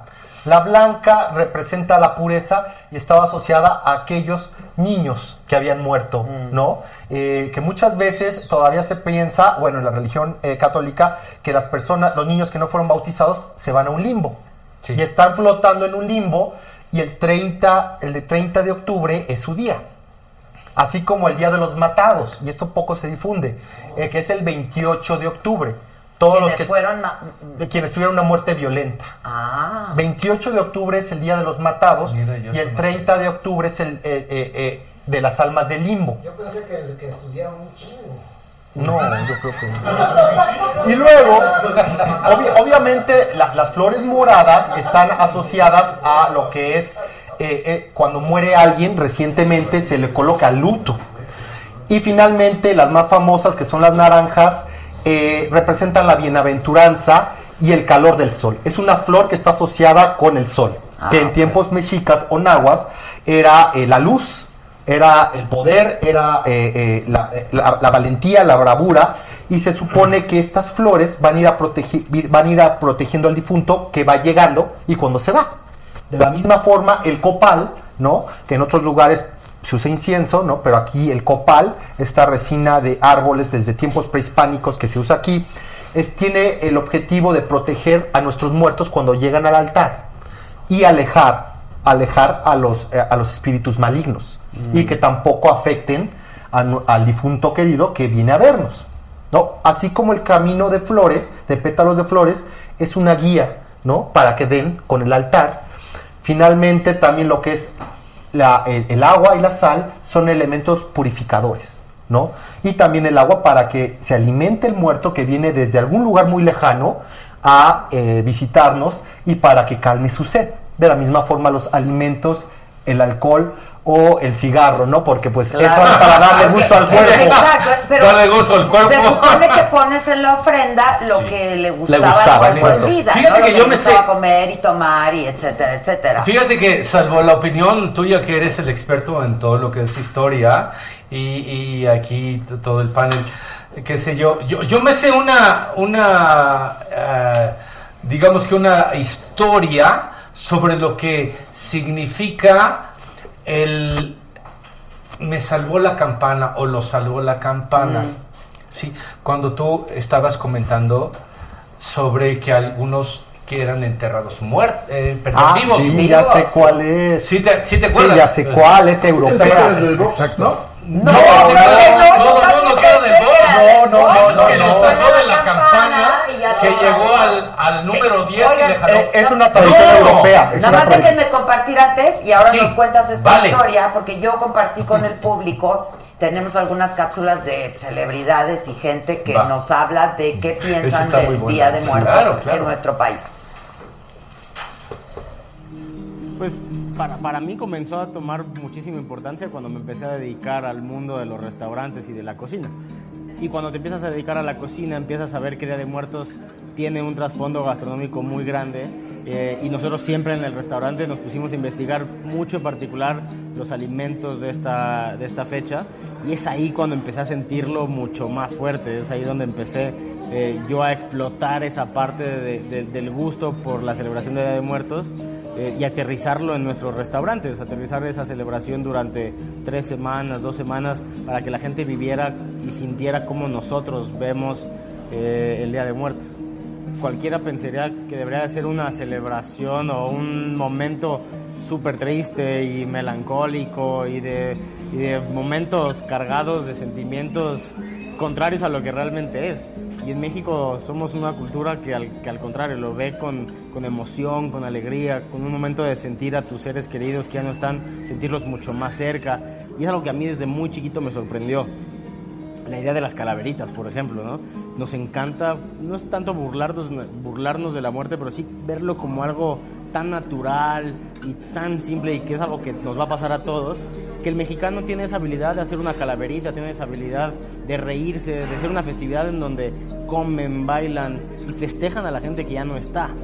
Y es por eso que en el postre de, la ofrenda de muertos que hacíamos en Paxia, era eh, montarle a la gente en sus mesas una ofrenda y poníamos todo lo que se comía en esa temporada, todo lo que se come, desarrollamos un té que sabía a Día de Muertos, ¿no? Le pusimos ingredientes que la gente cuando lo probaba literalmente sabía a lo que yo sentía que huele el Día de Muertos, desarrollamos una cerveza que hacíamos con calabaza en tacha, poníamos diferentes ingredientes, poníamos por ejemplo los huesitos ¿no? del, del pan de muerto, que yo me daba cuenta que la gente es lo primero que le quitaba y se lo comía, entonces lo separamos y dábamos el puro huesito. Pero algo muy padre es que al final de todo este show que hacíamos en la mesa, eh, poníamos enfrente del comensal un marco de fotos y cuando volteaban a ver el marco de fotos era un espejo.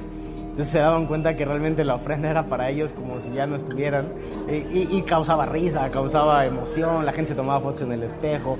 Eh, esa parte en donde nunca sentí que la gente lo viera triste, sino al revés. Nos tocó gente que lloraba, pero lloraba de emoción, lloraba de, de alegría, de recordar a los suyos o de ver que ellos en algún momento ya no iban a estar. ¿no?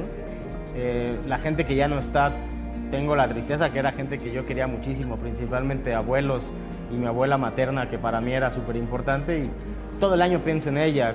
E- Ella fue la que me metió en el mundo de la, de la gastronomía, ella fue la que me inculcó mucho el querer tanto cocinar y me inculcó mucho amar a México. Y creo que en esas épocas, como viví con ella la parte de Día de Muertos y fue mi primer acercamiento, definitivo es unas semanas en las que pienso mucho en ella, en la que todo lo que yo hago en los restaurantes y veo un pan de muertos me recuerda a ella, cada vez que veo una flor de cempasúchil me recuerda los cuadros que ella pintaba, ¿no? Yo me imagino a mi abuela eh, justo echándose una cerveza, un tequila y bailando con, con toda la alegría y a lo mejor en otras épocas del año te imaginas con mucho más tristeza, pero en particular Daniel en esta época se imagina a la gente que ya no está, se la imagina festejando y disfrutando en cualquier lugar en donde estén.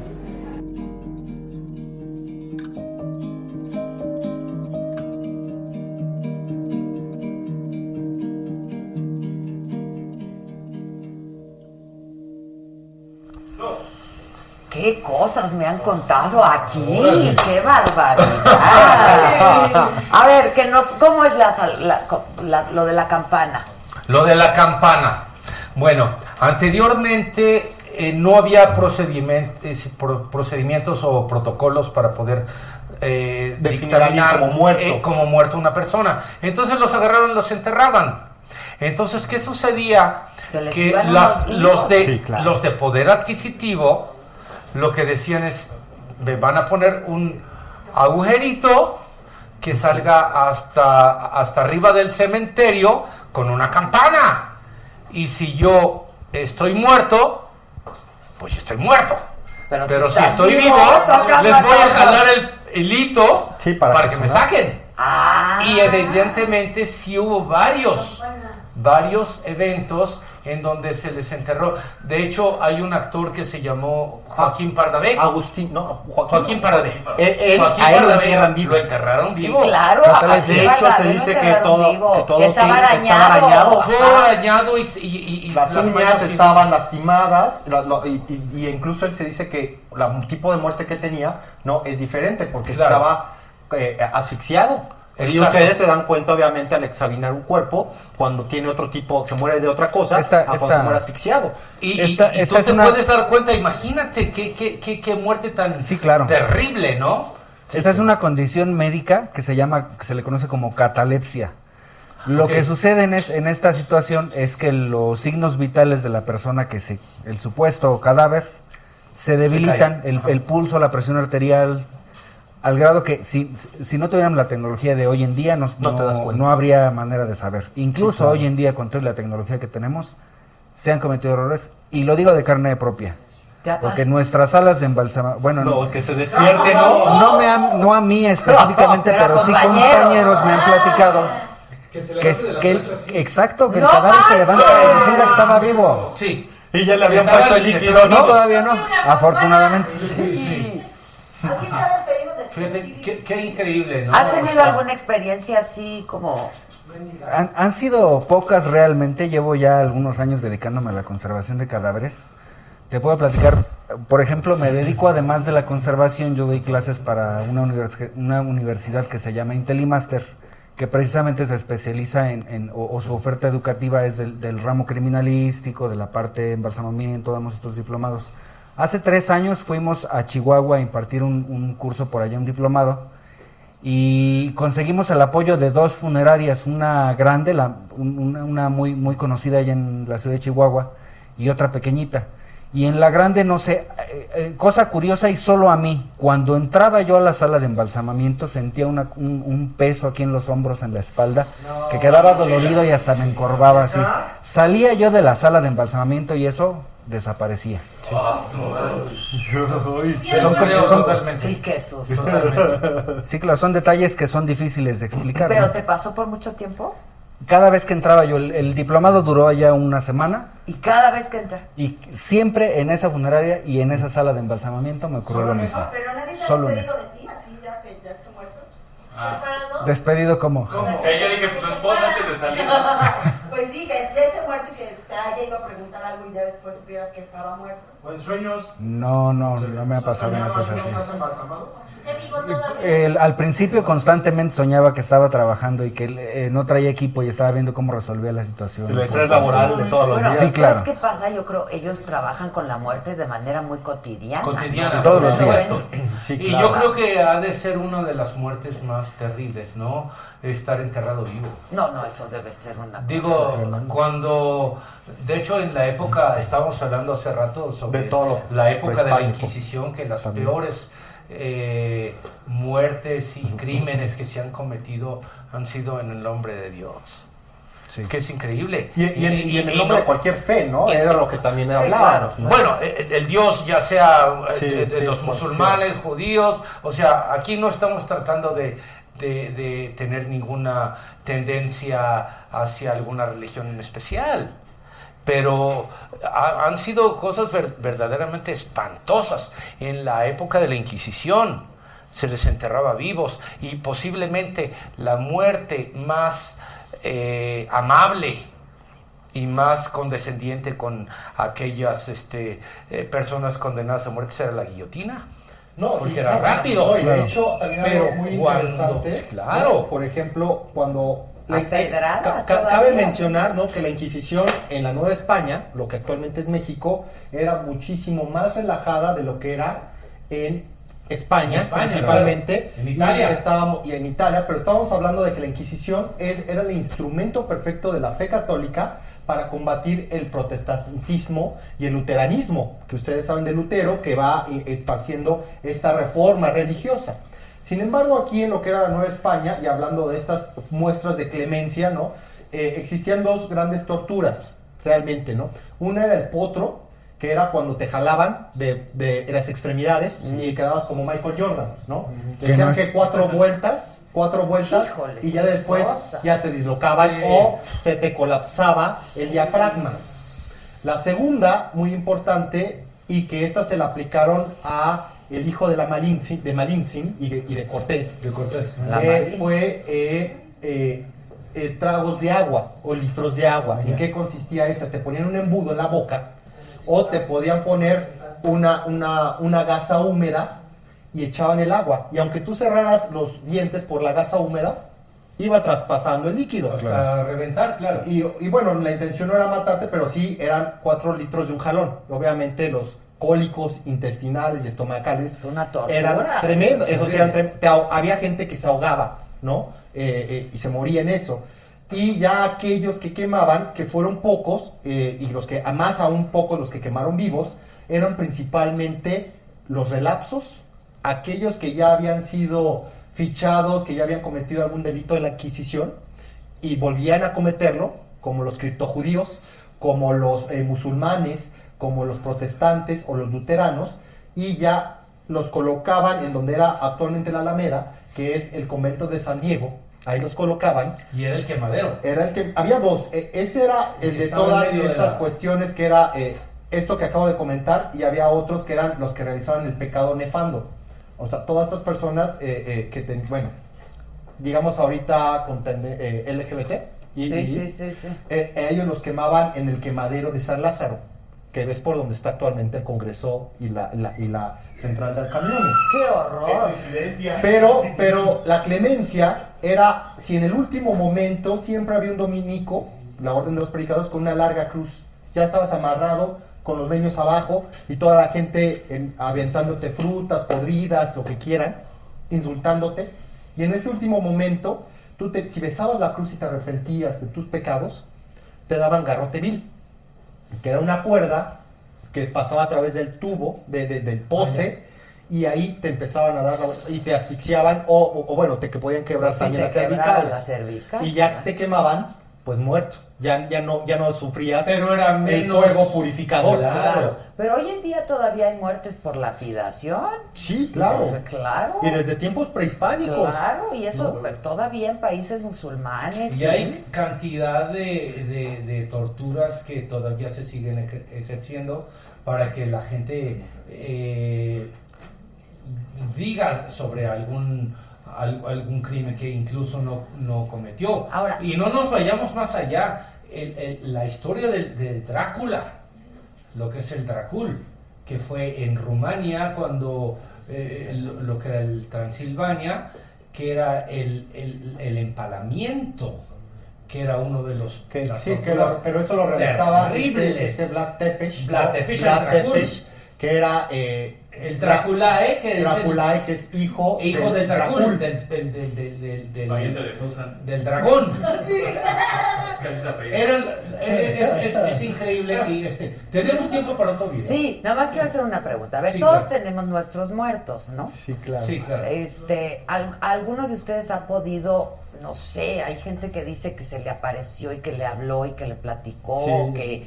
¿A ¿Tú sí? Yo, bueno, directamente no, pero pues, mi, mi tía y mis primas eh, lo supieron y vivieron esto. Eh, mi abuelita descansa en paz. Ella eh, en algún momento fallece y ella pasaba largas temporadas en casa de mi tío, donde hay un, un- hay un ventanal muy bonito donde se ve Puebla, ¿no? Desde, desde una elevación. Y ella muere y había una eh, persona que ayudaba con la limpieza de la casa y ella eh, por alguna u otra razón llegó temprano a la casa y no había visto a mi tía que, que estaba en ese momento en la casa. Y llega y empieza a limpiar todo y eh, de repente pasa por la sala y ve a mi abuela en el lugar donde toda la vida se sentaba a ver los ventanales.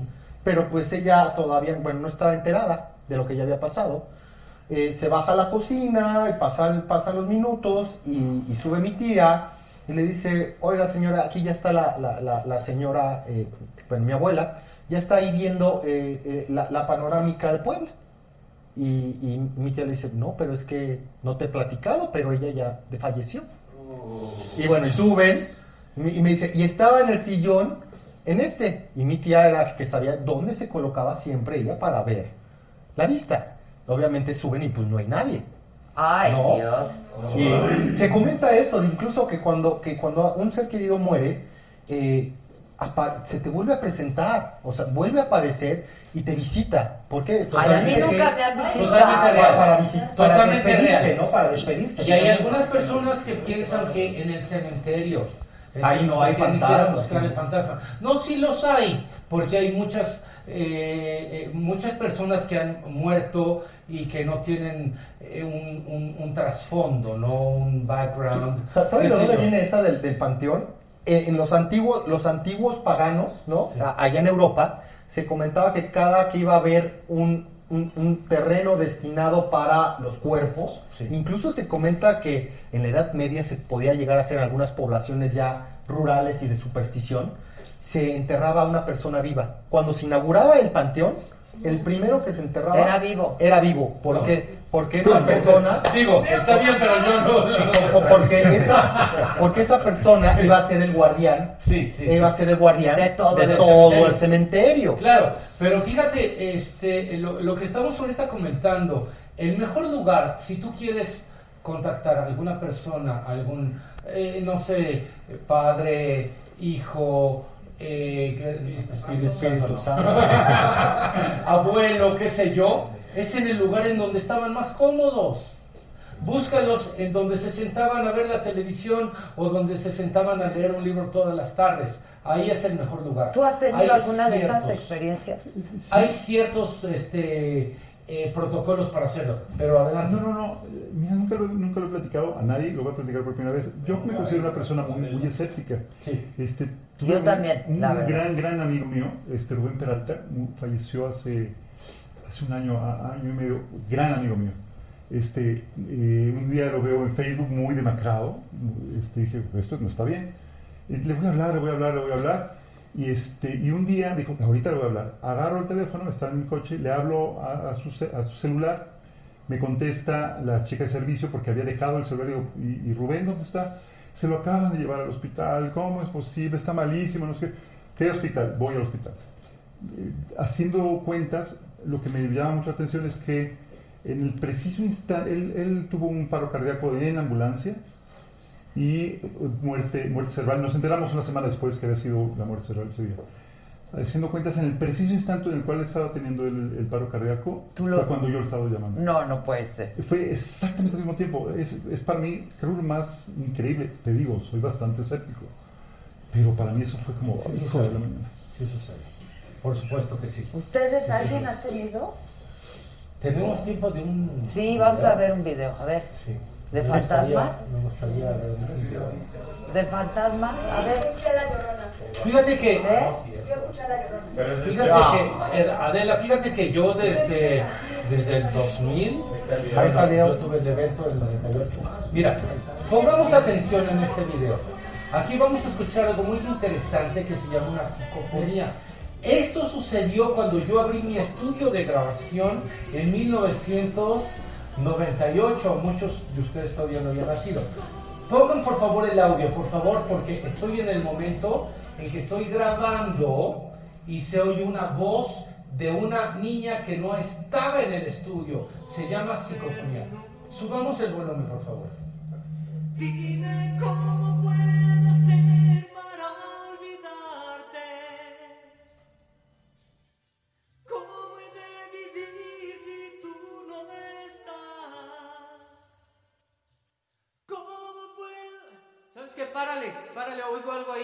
Párale. Sí, se oye como una voz de fondo, ¿eh? Quito la pausa. Este, cuando yo estaba grabando este video, estaba con mi hermano. Esto fue en 1983, 84. Yo llegué a México en 1983. Estaba grabando con mi hermano y estaba, eh, estábamos nada más él y yo y, y estaba el ingeniero. Bueno, mi hermano canta muy bien, estamos haciendo un disco, etcétera. Y ya sabes, cuando uno está chavo, no le gusta grabar a las 3 de la tarde, le, le gusta grabar a la 1 de la mañana. Entonces, cuando estábamos grabando, de repente hasta él escucha eh, en los audífonos y me dice, párale, párale, porque estoy escuchando una voz de una niña que iba cantando la misma tonada que él estaba cantando. Y tú dices, bueno, esto es imposible, ¿no? O sea, ¿cómo puede ser que haya una niña que esté cantando en el mismo preciso momento, en la misma tonalidad, al mismo tempo, qué sé yo?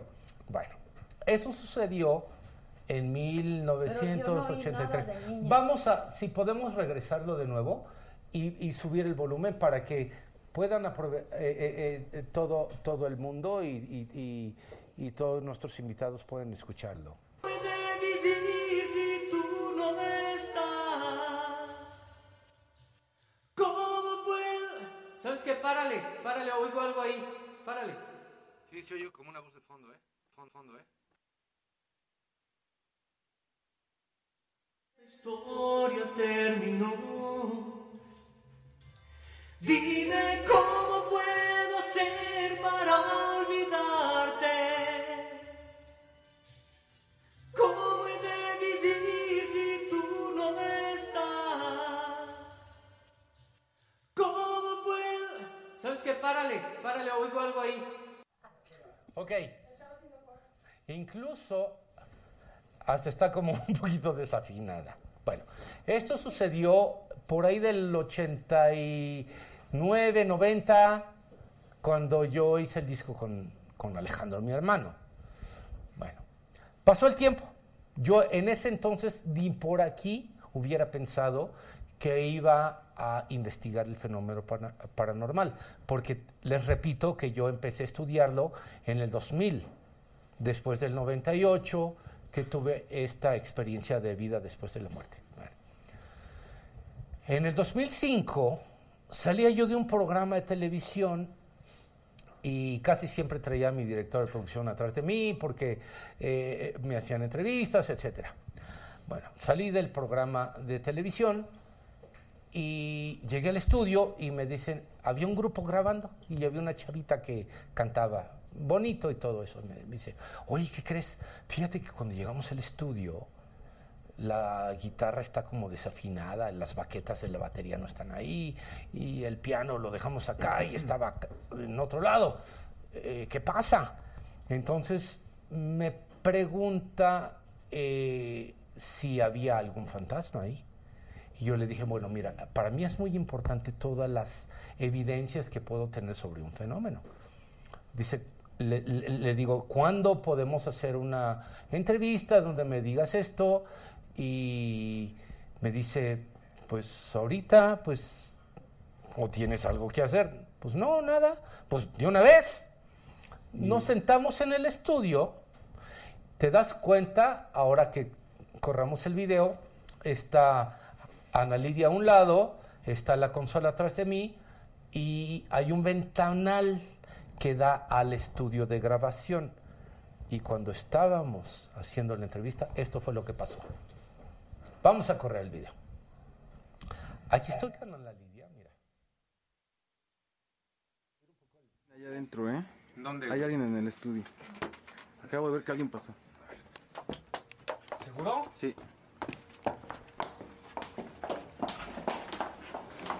Tranquila, ¿eh? No se me despega. ¿Dónde, güey? Nada. No hay, na- no hay nadie. ¿Viste algo? Ella grita porque piensa que ve algo y es el reflejo en, en No hay nada. Está na- no hay nada. ¿Ya de qué lado? Esa cabina que ves como, como negra con un Es la cuarto de la batería. madera, Tranquila, es tranquila. donde está la batería. Es que- momento que hace No, no, no, no, tranquila. Sí, ¿estamos sí, estás solos? totalmente solos, no hay problema. No hay problema. Ahí está. ¿Lo viste?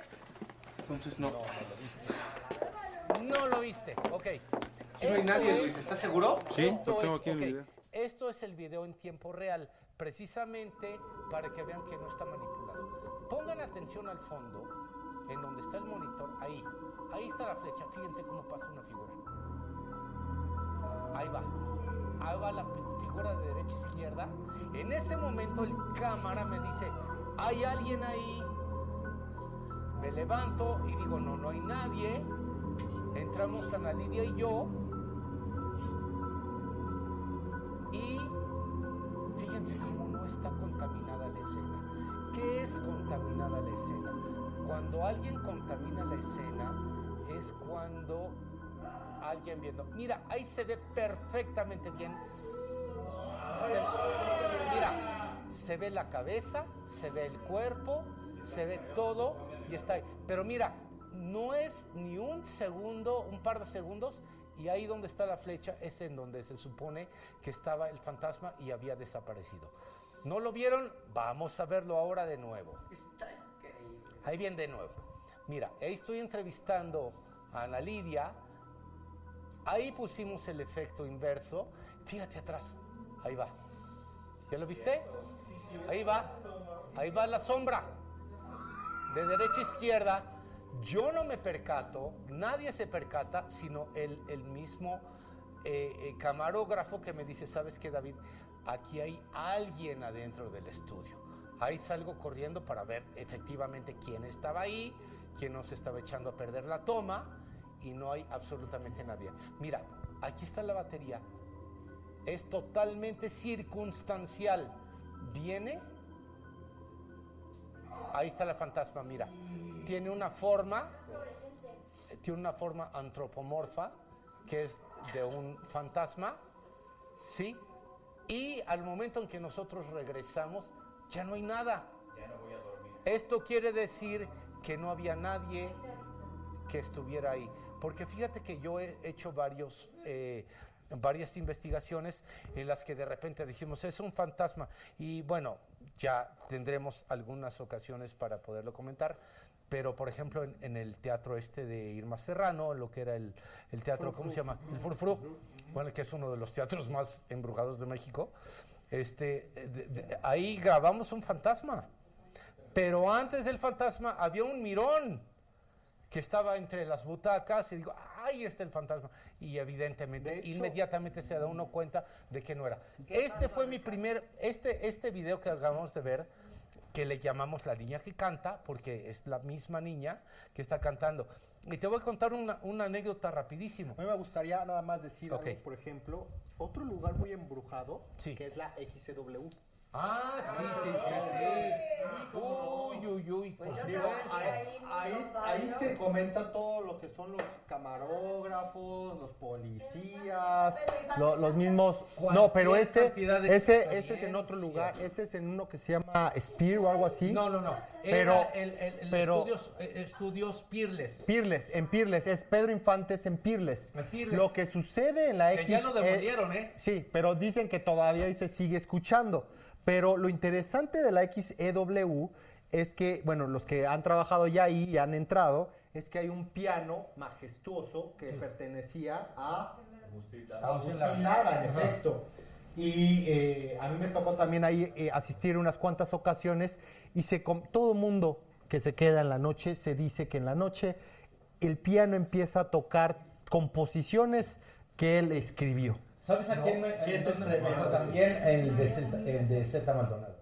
Ese no, no, no lo... Bueno, dicen que en Televisa Chapultepec también. ¿Tú Claro. de, los, viste? de los que murieron, ¿no? En el sismo. Exactamente. ¿Te tocó algo? A ver, que platique, que platique. Estaba un estudio y de pronto vi al fondo un señor con una chamarra de Televisa, de las amarillas, ¿te De acuerdas? las amarillas con naranja, Y claro. dije a mi, a mi asistente, oye, ¿qué hace ese señor fumando ahí adentro en el estudio? ¿No se puede fumar? Fuimos y cuando entramos a la cabina Ya no había nadie. Ya no estaba fumando.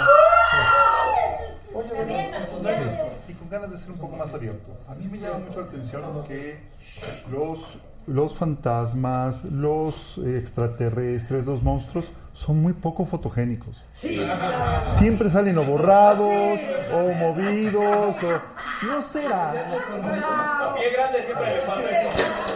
No será, no será sinceramente, no, no- no digo que estén mintiendo, pero no será sinceramente que es parte de lo que nos, los De la imaginación. juegos que nos juega la mente provocado por el inmenso deseo de ser más que este pedazo de carne. Que Yo también, yo sí, lo creo. Yo sí lo creo. Definitivamente. Son tantas las ganas, los deseos de que no se acabe Sí. aquí, Sí, ¿no? o sea, no digo que mientan, o sea, No, ellos sí. verdaderamente lo creen. Ahora, no sé, porque hay gente que, que sí dice que ha Sí, visto también habrá fantasmas. tranza, me- me queda- personas transas, me queda claro. Exacto, exacto. Pero hay gente que pues Hay no se nos aparece nada. mucha gente muy... Y, y más en esta época, perdóname, más en esta época, hace 20 años, pues conseguir una cámara pues no era tan fácil, además no la puedes estar... Sí, ahorita ya lo traes Ahora- en el celular. pues ya- Es que antes era todo anecdótico. Ah, Es que la abuela, es que la tía, es que me contaron, es que esto y que el otro. Ahorita ya casi todos tenemos un celular y Pero Sí, tienes no, razón, no, hija, no, son muy poco fotogénicos. Pero eso también. O sea, nunca nos- los agarras. No, es que, es que, es que hay muchas veces que, que esto te da pie a hacer un fraude. ¿Me entiendes? Mira, ahí te va. Hay una aplicación. Un charlatán, pues. Hay una aplicación Photoshop. para iPhone y para todos esos eh, Android y qué sé yo, en que hay, hay una galería de fantasmas. Entonces te toma una foto y, Y tú escoges, colocas. tú escoges cuál fantasma poner y se lo pones. Pero mira, uno desarrolla una, una, como que un sexto sentido y como que una visión especial para saber cuando realmente es un fantasma real y cuando es un fantasma chafa. Pero ¿por qué no se nos aparece aquí, por ejemplo? No, mejor no. Pero ¿cómo sabes que no? Pues no dices que se ven. No, sí, pero hay veces que no lo podemos ver nosotros, pero lo puede captar la cámara. O puede, incluso tenemos una psicofonía. Y, y tengan mucha, mucha atención a todos ustedes, amigos, que están viendo este programa, porque estamos creando una sinergia con el mundo paranormal, con el mundo espiritual. Entonces, véanlo de nuevo. Claro. Véanlo. No, y hay- algo- no, y- hay algo todo- muy interesante, Y sobre todo, ¿no? brother, véanlo de nuevo, porque posiblemente ahorita estamos teniendo una conversación y por atrás de nosotros o se aparece un fantasma o se Hay algo muy interesante. Mira, lo que quieran, pero por atrás.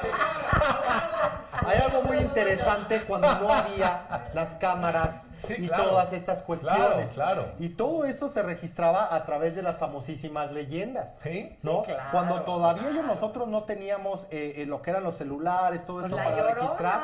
Eran Eh, anécdotas. Y eso es eh, precisamente esa, esa la leyenda a la que iba, ¿no? Que hay muchísimas en la Ciudad de México. Es algo muy propio de nuestra ciudad, de nuestro país. Y posiblemente la más famosa, ¿no? Serán dos. Una que es la famosísima planchada, ¿no? Esta enfermera que aparece en los hospitales, dos versiones. Una que es una mujer que ayuda a los, a, a los pacientes cuando están en crisis o sintiéndose mal. Incluso Una eh, se comenta que, que ella, que ella va a consolarlos o va y avisa a los doctores para que, o sea, si alguien está de un paro cardíaco. La otra es que realmente es una enfermera mala que incluso modifica y mueve, ¿no? El instrumental médico y todo esto para causar muertes.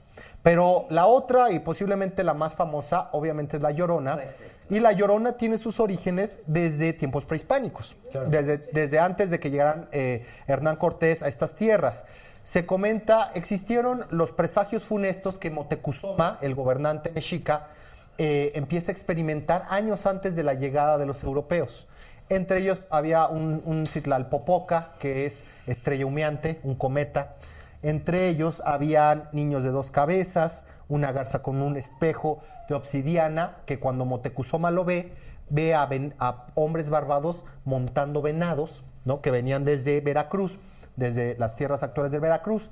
Y uno de ellos fue que por las noches en Tenochtitlan, esta majestuosa ciudad isla en medio del lago de Texcoco, empezaban a escuchar lamentos, lamentos que decía, ay hijitos, ahora a, dónde os llevaré, ¿no?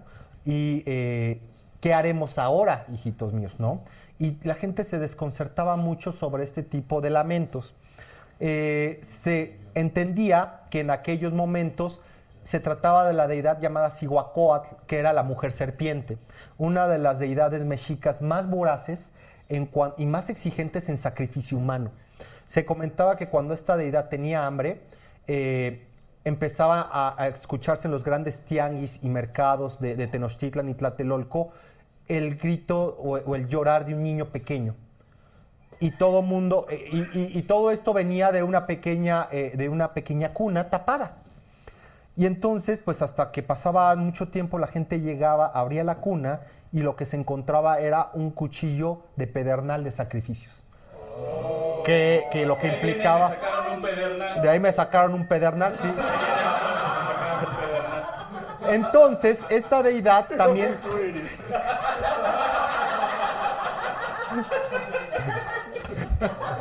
Esta deidad entonces eh, finalmente vuelve a aparecer con- cuando cae Tenochtitlan el 13 de agosto de 1521, cuando van saliendo todas las personas de Tenochtitlan, una ciudad abandonada, bueno, destruida, sin agua, con cientos de miles de cadáveres, de cadáveres, y van saliendo y se vuelve a escuchar el lamento. Lo curioso es que esto se adapta a los tiempos de la colonia.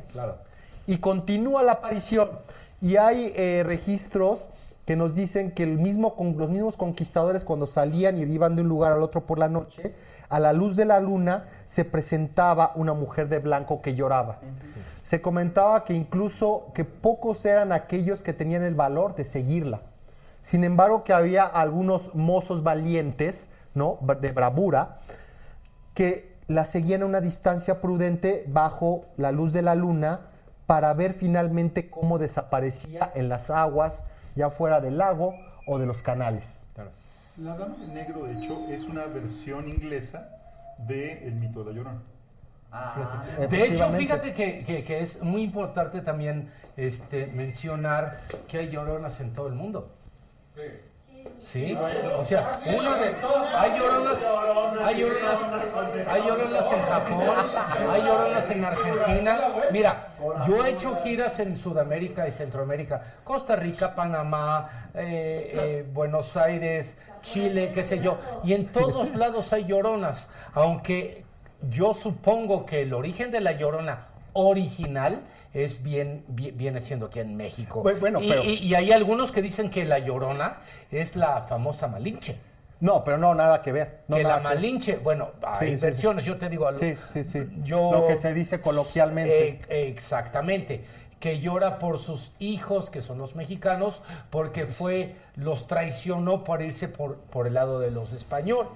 Sí, que, que, de, que de hecho la, la, la, la Llorona toma su, su historia es la Llorona. De, de una mujer, se comenta que hay una mujer indígena, no, que de hecho se enamora de un Valencia. español, no, no una mujer, digamos, no, no está registrado su nombre, es una leyenda, en la cual la mujer se enamora de un español, el español pues aprovechando ahí el amor que estaba a flor de piel, pues sacarrácatelas, ¿no? La embaraza y eh, pues tiene un hijo.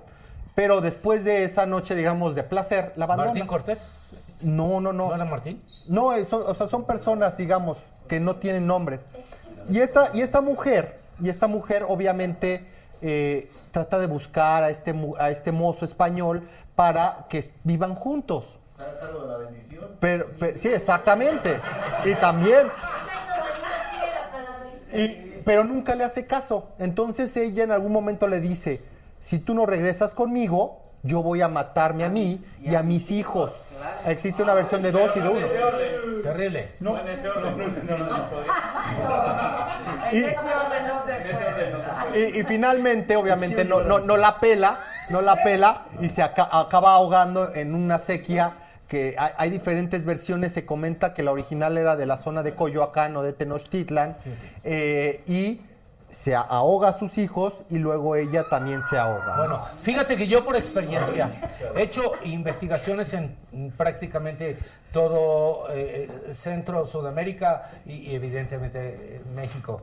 Este, para que se considere como un fenómeno de la llorona tiene que haber tres factores. Que llore. Uno, Que llore. no necesariamente.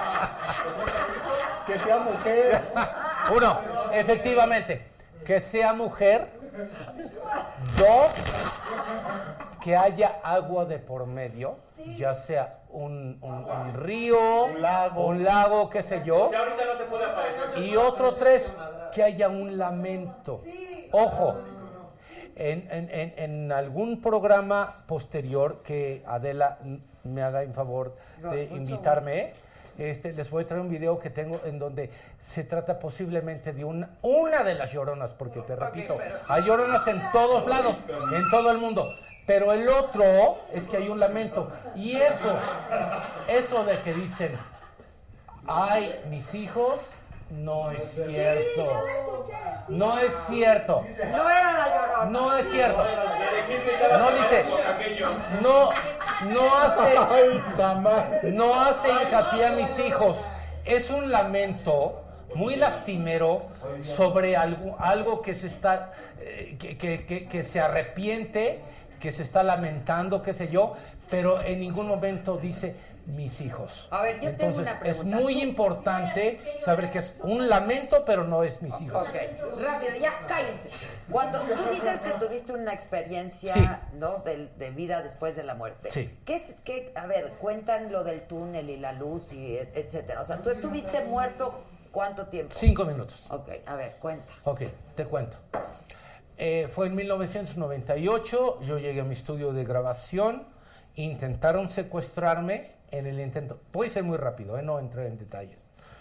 Este, me dieron un tiro. Yo recibí un tiro en el fémur izquierdo, que fue multifragmentario. Yo le doy gracias a Dios. Una que esté vivo y otra que esté completo, porque estuve a punto de que me apuntara la pierna. Ok, este, estuve en el Hospital de Traumatología de Lomas Verdes. Fue el 3 de junio de 1998. El doctor que me operó, eh, el doctor que me operó, perdón, es el doctor este, Gilberto Eduardo Mesa. Todo está perfectamente bien documentado. Yo lo único que recuerdo es que el momento que yo llegué a mi estudio, que fue lo que me abrió esos canales para poder tener contacto con lo sobrenatural, fue que eh, eh, eh, recibí el tiro, fue, no sentí nada. Yo te soy sincero, cuando alguien le dan un tiro, Sí, dicen que no se no siente, duele. No duele.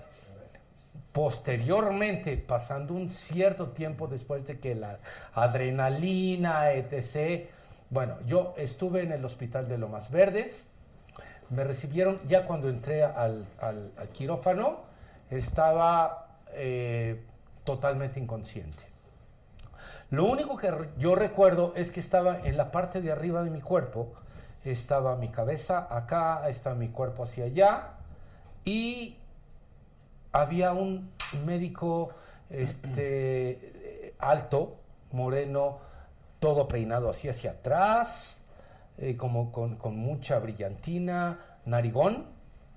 A un lado había uno más chaparrito, eh, que después me enteré que eh, se, se apellidaba Alegre, el doctor Alegre, que de Alegre no tenía nada, era bastante enojón. Y luego había uno más chiquito al lado, este morenito también. Bueno, yo vi mi cuerpo y después, pero fíjate, lo que yo estaba viendo no era como, como un video, sino que eran como, como shots, así como flashazos, exactamente. Y luego, lo, lo que había, ah, que supongo que era mi espíritu, me hice hacia acá y vi mi, mi pierna, que yo tengo una cicatriz de la rodilla a la cadera, porque me quedaron parte de la cadera, porque tuve fa- eh, fractura multifragmentaria del tercio superior izquierdo del fémur. Eso es lo que dijo el doctor. Está por acá. El fémur.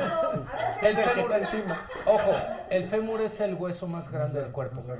Entonces, este, tú lo sabes, Doc. Tú lo sabes, Doc. Eh, fue eh, fractura multifragmentaria del tercio superior del fémur izquierdo. Este, yo vi que tenían así como con unos forceps abierto mi, mi- pierna, etc. Y eh, lo, lo- lo más, hasta ahí recuerdo. Después, cuando yo estaba en, el, en la sala de recuperación, pues evidentemente yo no sabía quién me había operado. Veo al doctor Gilberto Eduardo Mesa, que entra, y le digo, ¿tú me operaste? ¿Cómo estoy? Dice, ¿cómo sabes que yo te operé? Tú y uno más chaparrito, güerito, etc, etc. Pero no nada más eso. La persona que me estaba dando anestesia era una mujer. Y traía una tenía una grabadorcita así en la parte de atrás de mi cabeza y estaba escuchando el adagio de Tommaso Albinoni. ¿no? y yo lo conozco muy bien porque yo estudié música clásica. Entonces estaba escuchando el adagio de Albinoni y yo eh, como que fui testigo de todo eso. Si yo realmente hubiera estado muerto y no hubiera tenido un desprendimiento espiritual, ¿cómo reconocí al doctor? ¿Cómo sabía que era una mujer la que me estaba dando la, el- el- la anestesia? O sea, hasta ahorita no me lo puedo explicar. Tú, Doc, que eres el experto en esto, posiblemente me pudieras a lo- posiblemente iluminar, pero conocer, ver y, eh, eh, perdón, e identificar a una persona es muy difícil estando anestesiado. ¿Verdad? Entonces esto fue una experiencia de vida después de la. Ahora, una, una de las cosas... No, no, no, no. Es que una de las cosas que yo eh, siento es que desde ese entonces, para mí, como tuve una experiencia, a lo mejor está mal dicho vida después de la muerte, posiblemente cercana a la muerte, ¿no? Porque vida después de la muerte sería como una resurrección. Y eso solamente, bueno, los que creemos en, en, en- en- en Jesucristo eh, podemos a lo mejor avalarlo. Y en Buda. Eh, y en Buda, efectivamente. Y en otras ciudades. Entonces, a lo que, al- a, lo que, a lo que voy es que eso me abrió una, Un canal, digamos. un canal. Y entonces, ¿por qué me- algunas personas me dicen, oye, ¿por, por qué tú tienes tanta facilidad para, para tener contacto con, con lo sobrenatural, con los muertos, con los fantasmas, qué sé yo? Y yo les digo, es una forma a lo mejor muy coloquial, una forma muy burda, pero si tú vas a China y todo el mundo habla mandarín, de repente te encuentras a lo mejor un grupo, una o dos personas que hablan español, ¿con quién te acercas? Con las personas Por eso se te que te entienden. Lógico. Yo lo que le Pero- digo a los no me has escépticos, dicho- no me has dicho, o sea, dónde se te aparecen o cómo se te aparecen o... o- no es que se me aparezcan, no es que yo tenga un don o un poder especial. Evidentemente, si tú quieres encontrar un fantasma, tienes que ir a buscarlo, tienes que invocarlo y tienes que ir con los elementos necesarios para hacerlos. Yo tengo una amiga que es experta en ovnis y le digo, oye, ¿por qué yo nunca he visto un ovni? Porque no son Y- fotogénicos. No, bueno, ¡Enorme! no, pero fíjate, Hay que hablarle a y es cierto. Jaime Maussan. ¿Cuántas veces al día volteas al cielo? ¿Cuántas veces volteas? Cuando va a llover nada más. Y a eso que ¿Sí? Y por eso no Entonces, la ropa nada más. pues, ¿cómo No, y- carajos? Y, algo, y algo muy interesante. No, no, y pero ¿cómo carajos vas a, vas a encontrar algo en donde, en donde no lo buscas? Sí, ¿quieres ver ovnis? Pues voltearle al cielo. Eh, Es, por ejemplo, que actualmente, actualmente no estamos como desconectados de toda esta cuestión espiritual. Claro. O sea, en esta, en este, en este mundo, no de celulares y todo esto, Sí. es que eh, en todo lo que era el siglo XIX, ¿no? Terrible. por ahí existió un estudioso del espiritismo que se llamó Alan Kardec. Ajá. Eh, este personaje era de, de Francia y bueno, uno de los principales personajes históricos que tenemos es Francisco Ignacio Madero, ¿no? Aquel que fue eh, masacrado durante la decena trágica en Sí. 1913 Sí. y él era... eh, ¿No era Indalecio o no? no, es Ignacio, sí, ya, ya está comprobado. No, Eh, sí, fíjate, eh, qué bueno. Y Siempre él nuevo. practicaba el espiritismo. Sí, sí, claro. No, no, no era, no, no era brujo. No, de pero sí hecho, él todo el tiempo estuvo. eh, Él estudió en París y él estudió en Estados Unidos eh, diferentes cuestiones y allá es donde él aprende el espiritismo. Y este espiritismo, eh, había revistas de espiritismo y contrario a lo que se cree, bueno, no era nada malo, era algo muy común de todas las élites Ahora, pero supongo que intelectuales. todavía habrá gente que hace sesiones Sí, son, los- son los Ah, famosísimos, eh, eh, son los, los- los famosísimas sesiones donde se agarran de las manos y existe un, un medium, una Exacto, persona exacto, que exacto. es la que se le... ¿Alguien en de ustedes se- ha participado mi, de mi ti- bueno, mi tía, mi tía abuela. ¿Es y- medium? Sí, y mi tatarabuela. ¿A poco? Sí, es toda, es toda una historia. ¿Tú eres? Adela. Es toda una historia. ¿Tú eres medium? No, yo no soy medium ni, ni soy este. Oye, espérame. No, no, no. No, espérame. Es que te lo juro que me han dicho, oye, ¿cuánto me cobras por ir a sacar un fantasma de mi casa? Ojo, hay que tener, espérame, hay que tener, hay que tener mucho, hay que tener mucho cuidado con los fantoches Espérate. y con, y pero con la ¿tú, gente. qué, tú, ¿tú qué? ¿Has participado de una de estas No, sesiones? pero yo tengo personas que pueden y que saben cómo tener los protocolos Ok, ¿y para, para dejaría hacer- que filmáramos? ¿Te gustaría? Sí, Que- claro. Espérame, ahí te va. Ahí te va. Ahí te va. que los vas a ahuyentar. Ahí te va, Adela. Vamos a hacer una cosa. No me los ahuyentes. Vamos a hacer una cosa. Yo conozco solamente dos personas, bueno, tres personas en México que tienen, que tienen los protocolos para poder hacer una sesión espiritista. En este caso, podría ser una sesión con una ouija. ¿Ok? Ojo, Nunca han jugado a hay muchas personas, ojo, hay muchas personas que satanizan a la Ouija. Incluso en una ocasión me llamaron para decirme que tenía una Ouija y que la agarraban y que la habían aventado en un bosque y que cuando regresaron regresó y que la aventaron en una fogata y que empezó a gritar y bueno, sí, la verdad. La Wicca traía GPS. La verdad es que son verdaderas estupideces. Sí, la Ouija no es más que un, digamos que una herramienta para intentar contactar, con al mundo espiritual. Pero para poder hacerlo hay que hacerlo de forma responsable. ¿Sí? Como por ejemplo, si quieren en un momento dado embalsamar o qué sé yo, acuden aquí con, con- con- con mi amigo. Eh, Cuando quieran saber de historia, cuando quieran saber de algún otro tipo de, de fenómenos paranormales, a- a- aquí hay personas que sabemos y que lo podemos hacer responsablemente. Ok. Ponnos en Ojo. suerte esa sesión. Te voy a decir pero una para cosa. filmarla. El día que tú me digas, aquí, Sí, traigo- aquí. voy a hacer a traer una persona que es experta en el protocolo, en el protocolo de la Ouija y vamos a poder Ya. hacerle incluso preguntas cada uno y la Ouija te va a responder. No necesariamente, no necesariamente. ¿Los perros Ojo. tienen colas o rodillas? Te repito. Mira, el problema, ok, por eso quiero que No sepan me que es algo. lo que dices, sino la agilidad con la que lo dices. No, no, no.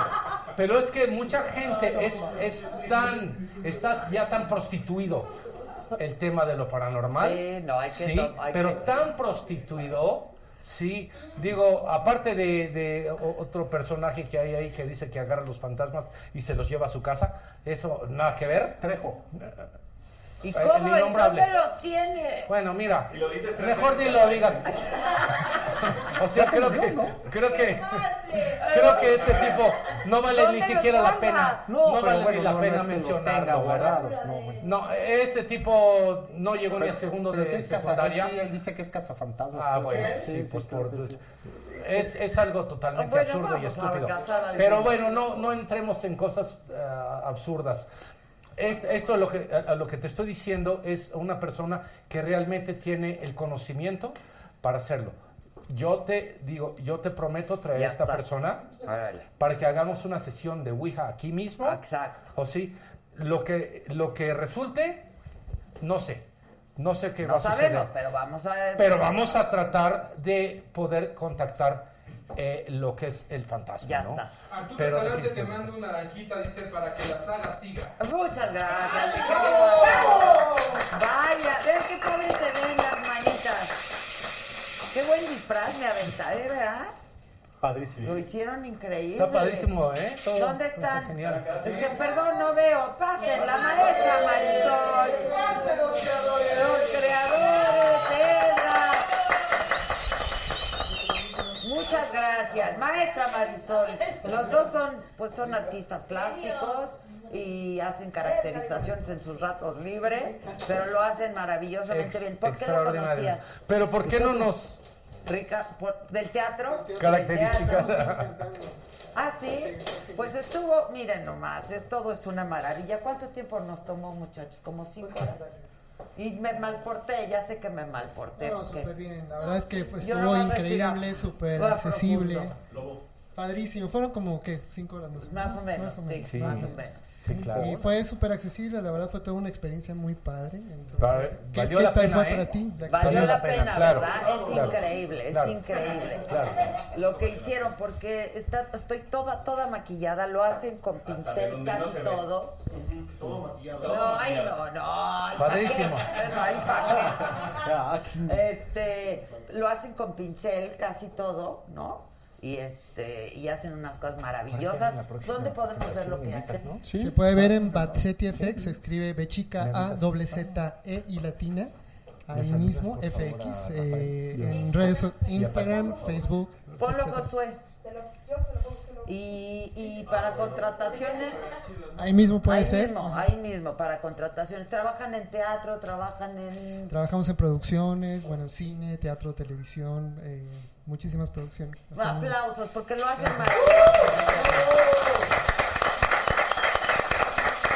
Una vez más a mi amor Alfonsito Gelpan, muchas gracias por toda esta puesta en escena maravillosa. Julieta del gobierno de Michoacán, muchísimas gracias a todos ustedes. Qué, bo- qué bonita Sí, es quedó, fabuloso. ¿verdad? Fabuloso, Padrísimo. fabuloso. Todo. Muchas gracias. A Mariana Ochoa, ¿eh? por mi sombrero, muchas gracias, Mariana, que me lo, me lo hizo. ¿Eh? Está padrísimo, ¿eh? Los disfraces de peli de nos dio el barrendero de Cantinflas. Pusieron de rojo. ¿A quién? Mariana. Mariana, De ustedes. disfraces de- Sí, de disfraces de peli. Disfraces de peli. Y los pusieron de la casa de papel. Eso, eso, ya entendí. Hábito de Galloso. Casa Toño. A Galloso, tenemos otra carta. ¿De quién? A ver. Los primeros recuerdos que tengo de niño de este, del Día de Muertos, eh, tienen que ver con las calaveritas de azúcar. Porque eh, eran como, o lo que, sí, son los primeros recuerdos que tengo. Calaveritas de azúcar y me acuerdo una calaverita que yo tuve, que me regaló, no me acuerdo si mi mamá o mi abuela, que eh, le jalabas un hilito y entonces hacía esto, ¿no? Abría y cerraba la boca. Y era fue en alguna temporada de mis juguetes favoritos.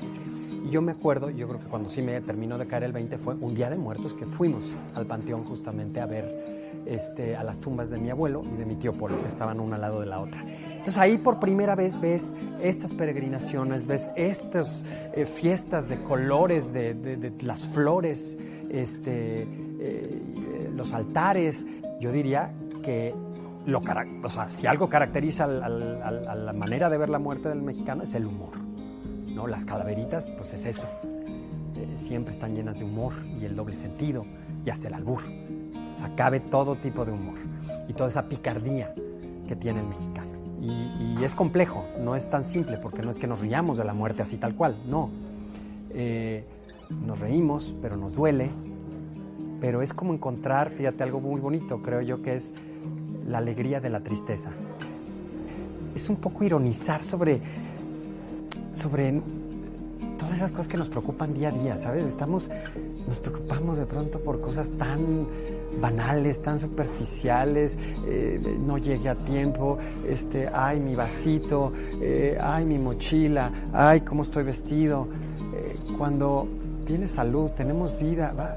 Pues un poco en la, en la, en la, en la fiesta del Día de Muertos, y ahí viene, cabe la, la irreverencia, nos burlamos de eso, nos burlamos de lo estúpidos que podemos llegar a ser los seres humanos, de las cosas tan superfluas que nos comen la vida y no nos damos cuenta que estamos vivos. Como todos los ritos y como todas las tradiciones que decide uno, que elige uno para su vida, yo espero y creo que esta es una de las fiestas, de las tradiciones que te hacen mejores. ¿no? O sea, yo, yo lo que espero es ser una mejor persona, ¿no? Después de estos eh, días de rito, de recuerdos, de reflexión, de conversaciones y de compartir, porque finalmente también es una fiesta que, como la Navidad, nos invita a eso, a compartir, a volver a ver a los seres queridos, a los que están vivos, a recordar a los que se fueron, eh, aprender. Y lo que buscamos con este tipo de cosas es crecer,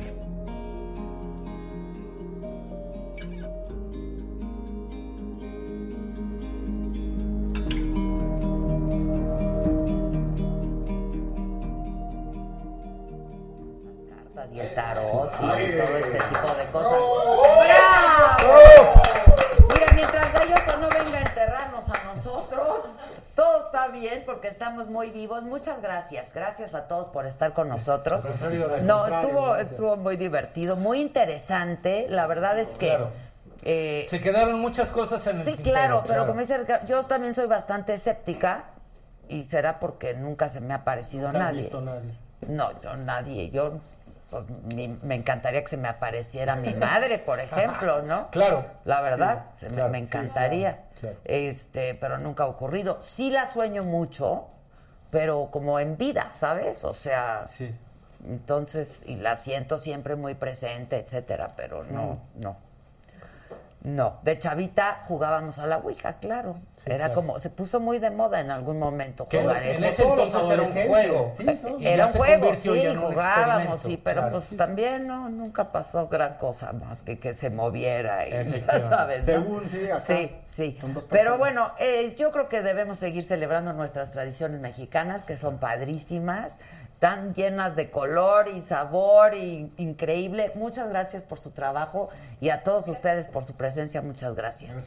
gracias. Adela, No, yo te muchas gracias. agradezco muchísimo que nos hayas invitado. Eh, creo que es muy importante sentirse cómodo en una producción y la verdad yo me sentí muy cómodo. Ay, qué bueno. Quedaron muchísimas cosas. Pero- por ejemplo, ya quedamos en que vamos a hacer otro No, y ahora programa. sería interesante el de Otro leyendas. programa de De leyendas. leyendas, sí. sería muy bueno. De leyendas de México. También, ¿qué te parece ahora que hagamos una sesión de Ouija? Ya quedamos, ¿eh? Pues, segurísimo, segurísimo. Pero, por supuesto, Pudiera no, estar interesante, no, vamos ¿no? a hacerlo como, leyendas. como un programa alterno. Como un programa alterno. Yo solamente te digo que estoy muy, muy contento. Qué bueno. Porque he logrado mucho dentro de mi trayectoria. Porque no es una carrera, yo no me dedico a esto. Yo soy productor artístico, sigo haciéndolo, pero es para mí un- una, una forma de vida que se ha vuelto tan grande que me ha permitido viajar prácticamente a todo el mundo. Acabo de regresar de España, de Argentina, etcétera, pero porque lo hago eh, eh, respetuosamente y hay que hacerlo eh, seriamente. Sí, claro. Entonces, eso es muy importante. Se ha prostituido tanto, y ustedes lo saben tanto, el fenómeno paranormal, que no me lo vas a creer. El otro día estaba escuchando una estación de radio y estaban anunciando que te podían hacer un exorcismo al 01900 a 25 pesos al minuto. En serio, si usted tiene un demonio, si usted tiene un demonio en su casa, llame usted al 01900 a 25 pesos el minuto. con medio demonio. Eso es precisamente lo que, lo que prostituye y lo que demerita el, el- tema, ¿no? El tema es totalmente real. La vida después de la muerte sí existe. La vida después de la muerte sí existe. Y yo soy un caso eh, tangente y, y- y- y que, y que en- eh, más bien tangible, perdón, tangible. Bueno, sí es fantasma, ¿no? Exactamente, de que yo tuve una experiencia después de la vida, después de la muerte. Entonces, este, por favor, tengan mucho, mucho cuidado y tengan mucho respeto en cuanto a esto. Les agradezco mucho. No, al Adela. contrario. Por favor, y lo que muchísimas super existe gracias. es la vida, así es que salud y brindemos por la vida. Y sobre todo,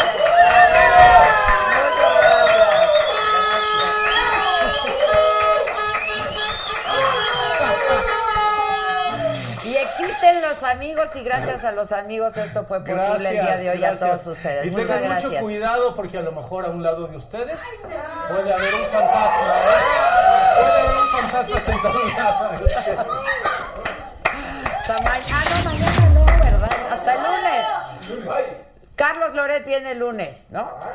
Eso, va a estar bueno. Ah, Carlos, claro, claro, también, Va a estar bueno. Súper creyente del mundo. Con Andrés, sí. Un abrazo, Carlitos.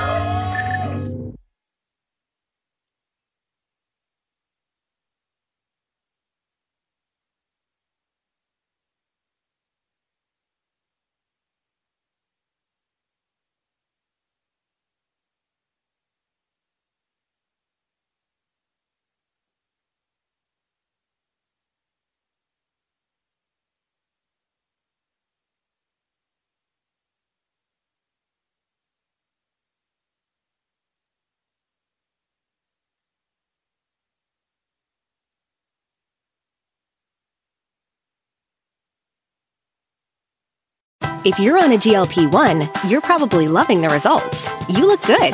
But how do you feel? How about the stomach issues? Loss of muscle mass? Lacking energy?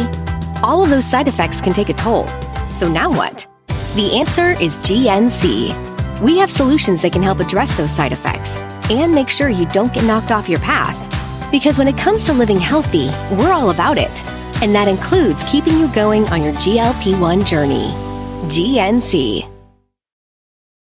Con Verizon, mantenerte conectado con tus seres queridos es más fácil de lo que crees. Obtén llamadas a Latinoamérica por nuestra cuenta con Globo Choice por tres años con una línea nueva en ciertos planes al Nemery. Después, solo 10 dólares al mes. Elige entre 17 países de Latinoamérica como la República Dominicana, Colombia y Cuba. Visita tu tienda Verizon hoy. Escoge uno de 17 países de Latinoamérica y agrega el plan Globo Choice elegido en un plazo de 30 días tras la activación. El crédito de 10 dólares al mes se aplica por 36 meses. Se aplica en términos adicionales. Se incluye hasta 5 horas al mes al país elegido. Se aplican cargos por exceso de uso.